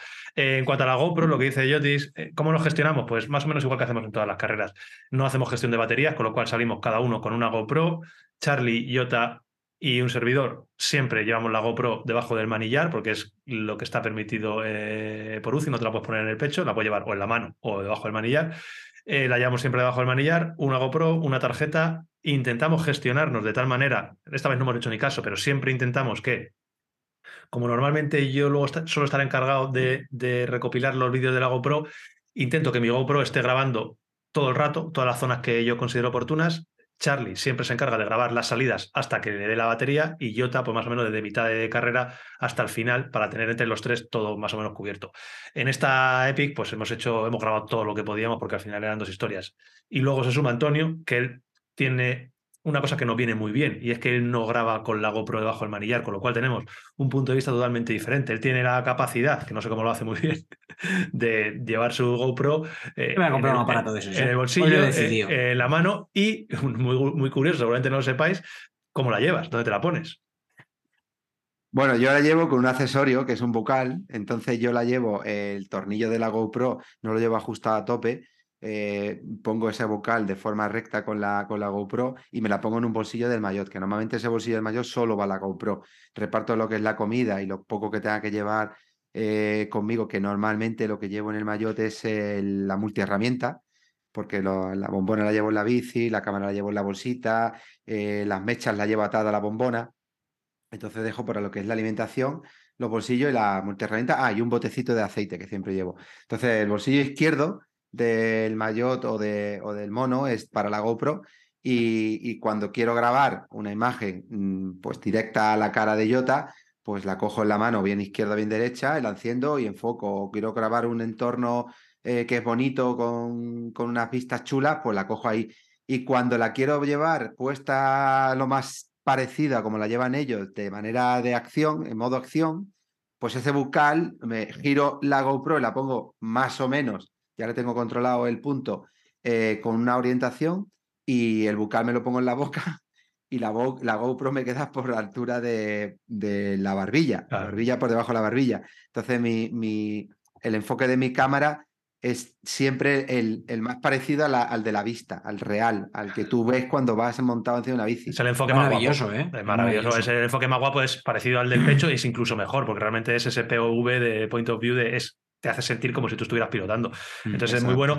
Y sobre todo que es un punto muy diferente al de los otros tres. Nosotros tres muchas veces tenemos contenido duplicado, porque al final, ¿dónde, va, dónde grabamos? Donde vemos un sitio espectacular. Y los tres vemos un sitio espectacular en una bajada espectacular y lo grabamos lo mismo. Entonces, eh, Antonio sí que da un punto totalmente diferente. Saca la cámara, graba con la mano, graba eh, a la altura de la rueda, eh, incluso hace mini entrevistas de vez en cuando en el este. Entonces, pues esas cosas. Pues está, está guay. Y cuando se gasta la batería, pues ha gastado. Pero vamos, Sí. normalmente la gestionamos bien. Jota es un maestro, yo siempre he dicho que es el mejor GoProero de, que tenemos en el equipo. Eh, siempre sé que a mí cuando se me gasta la batería o cuando he hecho en falta algún segmento, le digo, Joti, ¿se ha grabado esto? Me dice, por supuesto.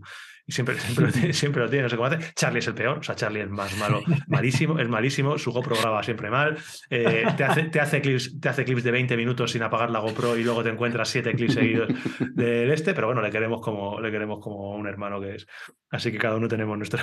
Por eso la importancia de grabar todo, eh, que claro, dirán, joder, pues eso, repartidos Claro. así tenéis batería para todo. Ya, pero si por lo que sea falla la GoPro de Antum, yo no voy Eh, con Antum. Eso es. Y Entonces, que, yo, no, sé- yo no sé si él está pudiendo grabar o no. Entonces, Eso pues, es. Y que pasan cosas, gestión- pasan cosas como eh, lo que nos pasó en Cape Epic, que es etapa 3 o etapa 4. mm, yo perdí la tarjeta, llevaba la tarjeta en el bolsillo Napoleón este que tenemos en, el- en la chaquetita, llevaba también ahí el móvil, saqué el móvil, la tarjeta microSIM se perdió y bueno, pues No. desapareció. Si solo tenemos esa GoPro, hostia, es una tragedia.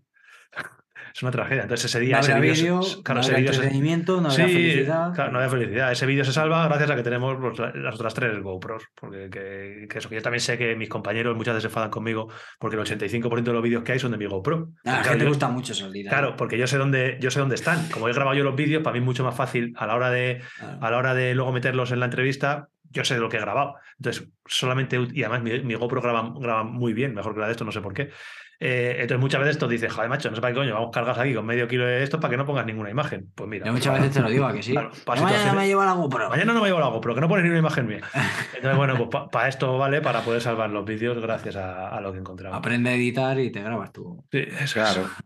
No, a ver, si es que la historia es que cuando Sí. hacemos los vídeos que hacemos diarios, eh, vosotros pensad en la situación, y eso que ahora Michael ha estado haciendo el 90% del trabajo, pero simplemente el trozo de la entrevista con la GoPro, claro, tienes que hacerlo rápido, porque que, eh, tienes que publicar el vídeo el mismo día. Entonces, es, estamos escuchando la entrevista, eh, si podemos escucharlo todos, es guay, porque está Jota conmigo, y si Jota está diciendo, pues en el kilómetro 13 había una bajada guapísima, que yo no supe tomar una curva, entonces Jota también se puede acordar de, me dicen, Antun, esto lo tengo, eh, lo he grabado seguro, entonces lo buscamos, tal es un trabajo que mola, pero que, que hay que Hace hacerlo lo más, sí. lo más rápido posible. Entonces, claro, yo como sé lo todo lo que tengo, yo voy muy, muy rápido con lo mío. Y luego muchas veces estás en prensa, como dice el tocayo, y en prensa hay muchos periodistas o mucha, muchos fotógrafos. Mucho, no puedes estar poniendo tú tu vídeo o tu entrevista porque estás molestando a los demás. Entonces, si tú lo escuchas con auriculares, ya no lo escucha Jota que está al lado. Bueno, es un- una historia mola. El mundo de las GoPros y, y los vídeos está, Mm. está entretenido. Bueno, pues Eh, creo que bueno. dudas, ¿no? Sí, dudas resultas porque eh, prácticamente todo lo que hay es de esto. Lo hemos hablado mucho, sí. Del tema de la salud y de la salud y por qué se pone tanta gente mala y por qué se pone tanta gente mala, que no lo sabemos. O sea, es algo que, que, que no es que debería hacérselo mirar, porque estoy seguro que llevan tiempo haciéndoselo mirar, porque pasa año tras año. Entonces, bueno, pues es una solución que será una mezcla de todo, de los cuerpos muy fatigados, llevados al límite, de un ambiente en el cual estás en otro continente, no conoces eh, el agua de los charcos que te tragas, el agua que bebes, bueno, pues todo un poco de todo hace que mucha gente tenga, tenga problemas. Eh, nos pregunta si hemos hecho el amor en la Keep Epic. Yo no que yo recuerde. Me han dicho que se has hecho el amor. Ya han dicho, para, lo han dicho en palabrota, pero no lo voy a poner. Pero no ha hecho, no ha el amor, no ha hecho el amor porque es un tío muy respetuoso y Porque no has querido. Porque Claro. no has querido. Preguntan, No por, lo el preguntan por el gaitero, no, no sabemos dónde está el gaitero. Oh, el gaitero. El gaitero, ha, ha habido recortes en la Cave. La Cave eh, antes era de su propietario y ahora lo compró el grupo Ironman y ha habido recortes. Dentro de los recortes de la Cave está el del gaitero, ¿sabes? El gaitero han gaitero. dicho, no lo A vamos mí, me a da miedo ahorrar". que no esté, a mí me da miedo que no esté entre nosotros, tío. Yo no sé si este señor ya ha, ce- ha cerrado sesión. me da miedo, tío, porque llevan un par de años que no está. Este año te despertaban en vez de con gaitero con una musiquita. Bueno, yo creo que es más agradable. ¿Eh? A mí me gustaba, ¿eh? Sí, tío, a mí me gusta, a mí me gustaba. Que Dificultad cer- cer- técnica. cerramos- tal, tal. Oye, cerramos escucha- la- escucharemos, de, escucharemos Destino Kep en este capítulo, Sí, ¿no? eso, lo han, eso lo han puesto. También. me flipa, tío. me Entera. flipa. Cerramos la sección con, con cómo se encontré de forma física después de la pedazo de aventura. ¿La sección o el, cap- sí. o, o el podcast? El podcast ya. Eh, sí, bueno, el, el podcast. Y así una mini mierda. ¿Cómo os encontráis? ¿Qué tal estáis? Yo personalmente no, no lo sé, o sea, tengo dudas porque estoy muy cansado. En cuanto hago el menor eh, gesto de apretar un poco, me las piernas me queman, o sea, tengo la sensación de que me queman las piernas, pero creo que de medio, que medio ando, que tengo patas, tocayo. Yo ya sé, lo, ya sabes lo que pienso sobre ese tema cuando tienes patas, ¿sabes? Que tiemble. Va- que tiemble Valero. Que tiemble, Valer, que tiemble David. Que tiemble David Valero porque el año que viene están pensando en la renovación de David Valero o la incorporación de Antoine Prado. Y, Ah, ya me, la con- bici y, ya me- vale. y ya me conozco la Cape, que ya no voy de novato, que yo el año que viene opto a muchas cosas, ¿eh? También es la opción de hablar con marketing y con Coloma y que el año que viene un equipo sea David Valero y Antonio Prado, que además sería, son dos perfiles perfectos para la Key. Gente grande, Sería- rodadora. sería muy bonito. Sí. O sea, yo no sé a dónde llegaríamos, pero sería muy... Dejamos aquí de caer que el año que viene queremos volver a la Key. Para que el que quiera recoger el testigo por ahí quiera coja el guante. darle forma, nosotros en 15 días le damos marcha. O sea que. ¿Os parece o no? Qué maravilla sería. Yo fi- firmo... Lo que tiene narices es que yo, el tema de los vídeos, me han flipado. Luego al final no me siento un youtuber de que me, me flipe de tal, pero los podcasts, macho, llevo aquí un rato disfrutándolo, pero es que tengo ya ganas de que llegue a las 6 de la mañana para escucharlo. Es que, tío, cojones, yo no sé qué cojones pasa con los podcasts, espero Y- que a la gente le pase que- lo mismo. que, que, es maravilloso. Que Antonio a lo mejor no se siente youtuber, pero ojo que se podría abrir una cuenta de Twitch con la pedazo de silla de gamer y de streamer que tiene ahora mismo. O sea, Flipa. cosita fina, los que la estéis viendo, Flipa. eh, no he visto cosa igual. Buah, flipa. Me voy a hacer un canal de Twitch. Sí, sí, es que No. estás para pedir suscripciones de Amazon, tío, madre Buah. mía. Eh, que tengo reposabrazos y todo, la hostia. Eh. Exagerado. Regalito de Reyes, ¿eh? Que ha llegado tarde, pero ha llegado. Costado. Lo, lo bueno siempre se hace esperar, ¿sabes? No, llega de primera. Que bueno, yo recojo, recojo, o no recojo, doy continuidad al guante que ha tirado el tocayo, mm, deseando poder empezar otro nuevo proyecto, otro nuevo viaje que ha durado casi ocho meses y que nos hemos pasado muy bien, como ha dicho antes eh, Jota, de eh, que hemos disfrutado mucho el, el transcurso y, y queremos seguir disfrutando porque nos lo hemos pasado muy bien. Eh, No sé si a algunos os ha parecido que hemos llorado más de la cuenta en los vídeos, pero os hemos contado un poco lo que hemos vivido. Estamos Algo hemos encantados, llorado. hemos llorado, pero es que nos tocaba llorar. Y yo personalmente, pues nada, eh, muchas gracias, Jota, muchas mención gracias. especial, Dale, dale, tío. Mención especial al equipo de Más que Bici, Oh, que nos han tratado sí. todos y cada uno de ellos como si fuéramos su familia. Literal. Masajistas y mecánicos, Jordi a su cabeza como, como jefe de fila. Equipazo. Luego mención, como hemos dicho a Michael, que ya se lo hemos dicho, mencionazo especial al equipo Canon de Arabay que ha hecho una Uf, Cape para madre mía. el sombrero, darle la enhorabuena tanto a los hermanos Bellés, que se lo llevan currando muchos años, como a las chicas que ganaron la última etapa. Mención especial para dos grandísimas personas y, y a la altura de, los- de los grandes ciclistas que son Aymar Zubeldia y Mm. Julen Zubero, que hemos compartido con ellos mucho y buenos ratos. Ojalá que, que hagamos más con ellos. Mención especial para el equipo Buff, que, que sin tener la mejor cape con la que iban en la cabeza, no han perdido la sonrisa y son un grupo de, de- de personas de un talante espectacular, siempre con buen humor, con una imagen impecable, desde su manager a los corredores y, bueno, y menciones especiales a, todo y cada uno de los que han acabado su, su sueño, porque al final no deja de ser yo creo que un sueño para todos, el que es profesional, pues su sueño como profesional y el que es como nosotros un tontísimo, pues el sueño como tontísimo. Así que de mi parte me ha hartado de hablar, No, no. presento mi candidatura a las próximas elecciones.